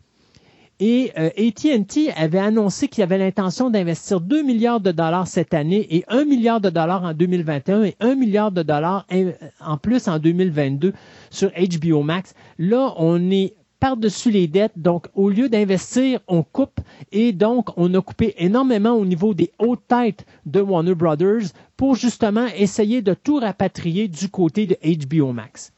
Du côté cinéma, on garde la sortie du film Tenet, mais si Tenet se pète la fiole, je peux vous garantir que Wonder Woman 1984 et Dune vont s'en aller directement sur HBO Max, comme Mulan vient de le faire. On va pas risquer de perdre de l'argent, on a besoin des gros revenus, puis on va probablement se servir de ça pour essayer justement euh, d'aller chercher des revenus additionnels. Maintenant, on s'en va sur ce qui nous intéresse beaucoup, DC Entertainment. Juste vous dire que ce qui s'appelle DC Universe, ça n'existe plus. DC Universe est complètement avalé par HBO Max, à l'exception de Supergirl et euh, d'un autre programme télé dont le titre m'échappe, qui eux vont s'en aller sur le CW. Euh, de l'autre côté, c'est Stargirl? Oui, c'est Stargirl. Excuse, tu as raison. C'est pas Supergirl, c'était Stargirl. C'est l'autre l'autre production que j'ai oublié le titre. Donc oui, effectivement, c'est Stargirl. Merci de m'avoir euh, remis sur la bonne track. Aussi du côté de euh, DC Entertainment, euh, on a flushé le, la, la, section des objets de collection. C'est-à-dire que DC DC Comics avait une section qui s'appelle DC Entertainment dans laquelle on faisait des figurines, qu'on faisait des statues, qu'on faisait des articles promotionnels en rapport avec les, les, les, les comic books et les personnages de comic books. La compagnie a été complètement dissociée. Donc, elle n'existe plus. Donc, oubliez ça. Vous n'aurez plus de statut ou de, figurines de collection faites par DC directement. Il va falloir qu'on aille chercher une autre entreprise de l'autre côté. Toujours du côté de DC euh, Comics, tout le monde dans les hauts gradés, donc Hank Kanach, euh, Jonah Whalen et Bobby Trace, ça a été mis dehors. Euh, Bob Arras, qui était le rédacteur en chef, s'est mis dehors. Il ne reste que Jim Lee à son poste.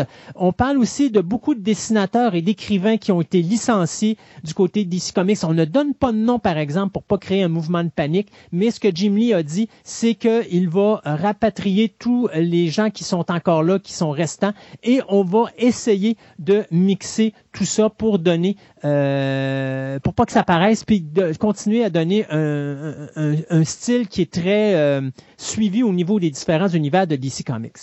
Les éditeurs Brian Cunningham, Mark Doyle et Andy Coury Coury, qui est responsable de la ligne Black Label, qui est extrêmement populaire présentement, ça l'a été également mis à la porte.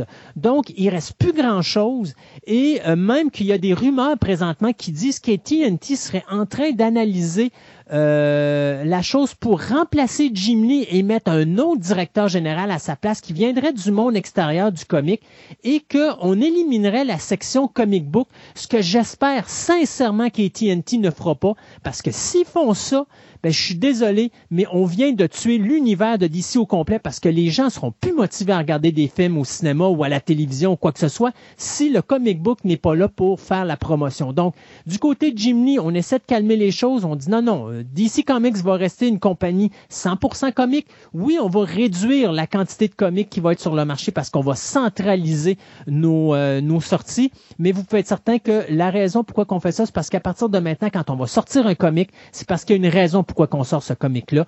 Mais euh, avec le fait qu'on parle de peut-être un départ de Jim Lee à court terme ou à long terme, disons que c'est pas très positif ce qui s'en vient. J'ai beaucoup, beaucoup, beaucoup, beaucoup d'inquiétudes présentement du côté de Warner Brothers et surtout de DC Comics. J'espère qu'on va pas flusher DC Comics. Je pense que ça serait une erreur monumentale. Et aussi dans, de tout mixer ça pour envoyer ça sur HBO Max et de même jusqu'à un certain point commencer à moins s'intéresser au cinéma. Je pense aussi que c'est une erreur. Oui, on a le COVID présentement, mais le COVID, ça va arrêter à un moment donné. Là. Fait qu'il faut voir à long terme, euh, pas à court terme. Et euh, moi, j'ai l'impression que sont pas capable de voir à long terme. On voit juste à là, on a besoin de sous, puis il faut qu'on faut qu'on trouve de l'argent. Alors, euh, en tout cas, j'ai hâte de voir vers où on s'en va, mais c'est un c'est un dossier qui est extrêmement paniquant, qui est extrêmement difficile. Et euh, en tout cas, j'espère qu'on va s'en aller vers quelque chose de plus positif que ça. Ah, c'est épouvantable euh, ce qu'ils font en ce moment. On verra bien, là, mais eh, ça regarde pas bien. Ça regarde pas bien. Allez, c'est tout pour nous pour cette semaine. Donc, on vient dans deux semaines avec une autre édition de Fantastica.